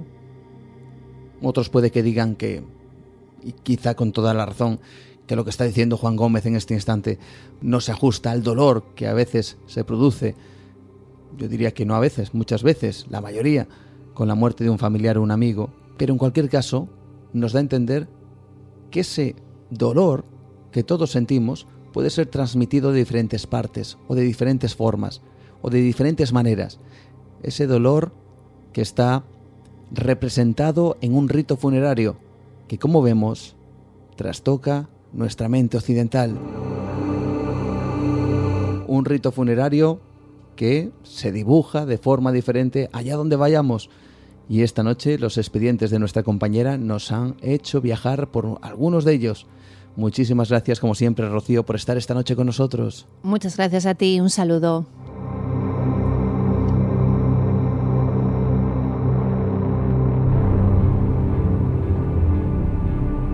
Nueva dimensión. Adéntrate en otra realidad con Juan Gómez. Qué fascinante es el comportamiento humano, cuántas aristas, cuántas formas de entender lo que se debe o no se debe hacer con los fallecidos. Lo que para unos es horrendo, para otros es clave, es fundamental para el buen tránsito del alma. Lo que en unas culturas supondría casi la profanación, la herejía, para otras eso es justo lo que otorga al espíritu su inmortalidad. Cabe preguntarse quién tiene razón. Todas son almas humanas, todas han sido personas que han vivido, han llorado, han sufrido, han reído por, seguramente, las mismas cosas básicas y vitales que alguien que vive en Nueva York, en Madrid o en la selva amazónica. Sin embargo, para algunos humanos la muerte es algo que hay que apartar, no hablar de ella. Para otros humanos es casi el síntoma de una celebración, de un tránsito a otro lugar mejor. Por lo tanto, hay que ayudar desde este lado con la mejor de las ofrendas. En definitiva, y casi esto es una reflexión, humanos frente a otros humanos decidiendo, de manera diferente, la forma en la que nos debemos enfrentar a la muerte de otros humanos.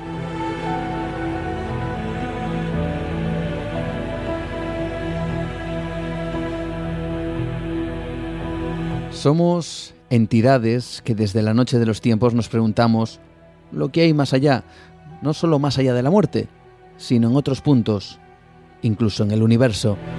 Por eso, en esta última parte del programa, vamos a mirar a un punto en concreto. Es un lugar brillante, como una gran bola nacarada por el hielo. Encélado se erige como uno de los lugares del sistema solar capaz de albergar vida, su superficie congelada presenta un espectáculo literalmente de otro mundo. Y bajo ella, bajo su superficie, se alberga un océano que pudiera contener unas formas de vida desconocidas. ¿Qué sabemos de ese lugar, de esa luna de Saturno? Vamos a descubrir algo que sin duda puede que nos sorprenda. Algo más gracias al experto en ciencia y tecnología del diario ABC, José Manuel Nieves, su trabajo de divulgación en materia oscura es fascinante y nosotros nos hacemos eco para conocer algunos misterios. Fijaos bien amigos, en la mitología griega, Encélado era un gigante. Dicen que brotó de la sangre de Urano, quien era su padre. Otros afirman que nació de la propia Gea, de la madre tierra. Ahora, otro gigante, con el mismo nombre, un gigante de hielo, nos desafía porque la vida puede estar gestándose en su interior. Descubrimos más cosas con José Manuel Nieves. Donde hay comida, hay vida. Eso es una regla que en la Tierra se cumple a rajatabla. Y un equipo de investigadores de la Universidad de Washington acaba de comprobar que en Célado, una de las lunas de Saturno, una de las más prometedoras, tiene mucha más capacidad para dar sustento a las formas de vida, a múltiples formas de vida, de lo que se pensaba hasta ahora. Eso lo han anunciado en una conferencia de astrobiología que se celebra cada año en Estados Unidos, la Unión Geológica Americana la celebra en Washington. ¿Qué es Encelado? Pues Encelado es una, como os decía, una de las lunas de Saturno y una de las más prometedoras. ¿Por qué?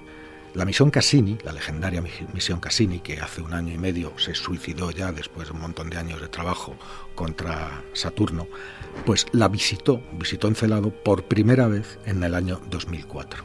Y fue una revolución, una enorme sorpresa, porque precisamente en el polo sur de Encelado vio una serie de géiseres de vapor de agua a toda velocidad disparados desde el polo sur hacia el espacio, lanzando agua hacia el espacio.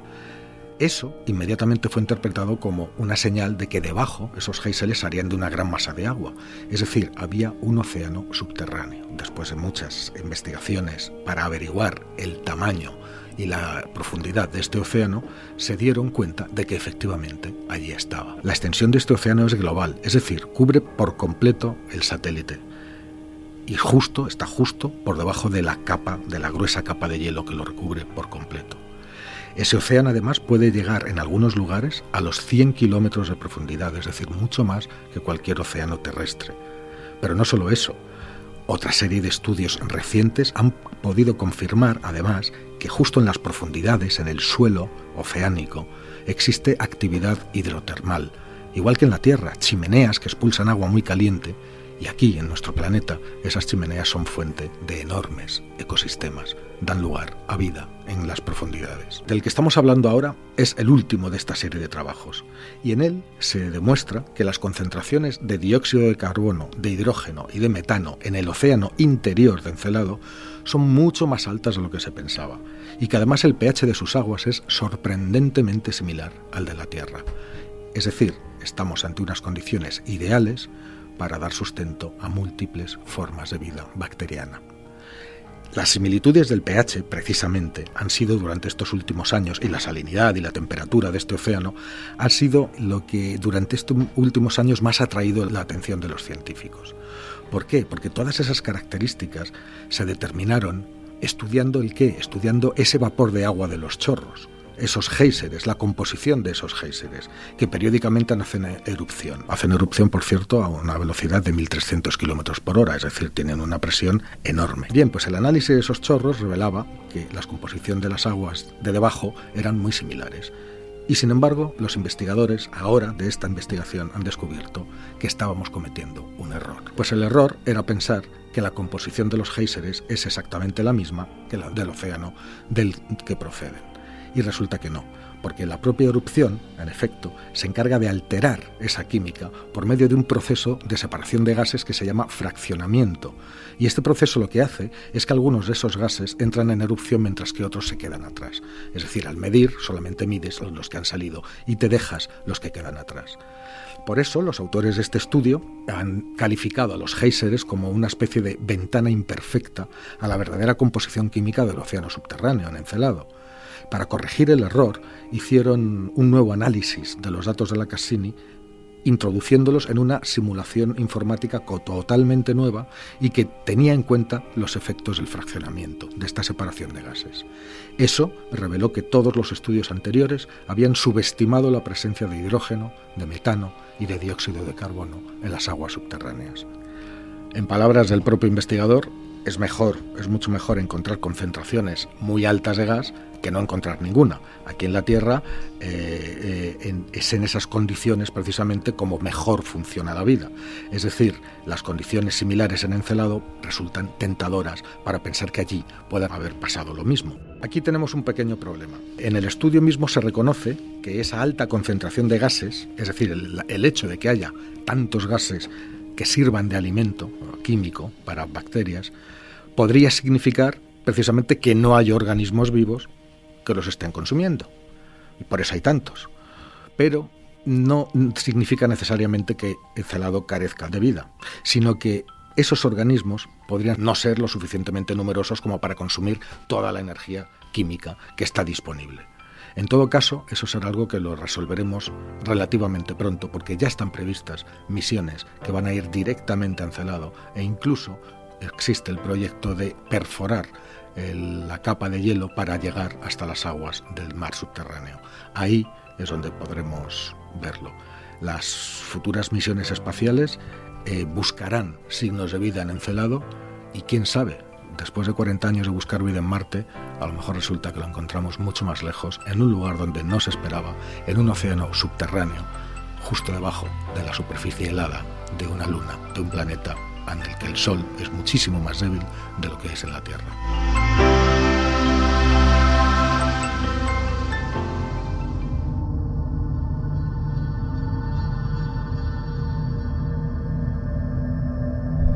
Cada vez que miramos al cielo buscamos respuestas. Cada vez que miramos al cielo anhelamos no estar solos.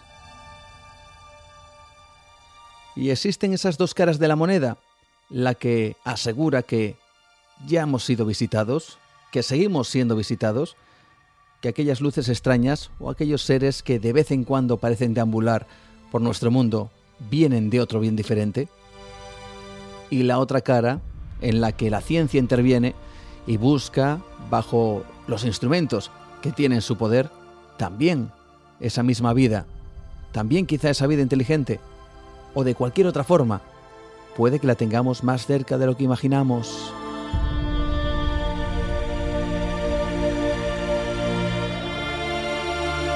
Nuestra aventura va cerrándose poco a poco, esta ventana al misterio se va cerrando, pero recordamos que cada siete días, es decir, la semana que viene, volveremos una vez más aquí a Nueva Dimensión. Durante el verano vamos a estar con todos vosotros, como hemos hecho siempre, no cerramos en vacaciones. Y siempre lo decimos, si el misterio no se toma vacaciones, nosotros tampoco. Así que vamos a seguir trayendo temas nuevos, vamos a seguir trayendo invitados, vamos a seguir, por supuesto, espero que con vosotros, en esta ventana que se abre cada siete días. Hoy hemos viajado por diferentes lugares. Atención a ese enclave, Matarraña, esa comarca turolense donde suceden cosas extrañas los Opars, que también estarán con nosotros, con José Manuel García Bautista, esos objetos extraños que también nos han acompañado esta noche. Y los expedientes de nuestra compañera Rocío, hoy fascinantes, seguro que nos han hecho pensar entre lo macabro, lo espiritual, ¿dónde queda la línea? Esos rituales funerarios. Recordad una vez más nuestras vías de contacto, Facebook Nueva Dimensión, mi perfil Juan Gómez Ruiz, Twitter, arroba Nueva de Radio, Instagram Nueva Dimensión Radio, ese número de WhatsApp 643 84 83 63. Y seguimos encontrándonos en el programa No Son Horas en Onda Cero a nivel nacional los miércoles, la noche del miércoles a jueves. Vamos en busca de misterios y también en el espacio en blanco. Habrá cosas interesantes este verano, así que no os lo perdáis. Nueva dimensión en ivox.com cada siete días. Así que volveremos a vernos la semana que viene más. Hasta entonces, como siempre, saludos de Juan Gómez. Buenas noches.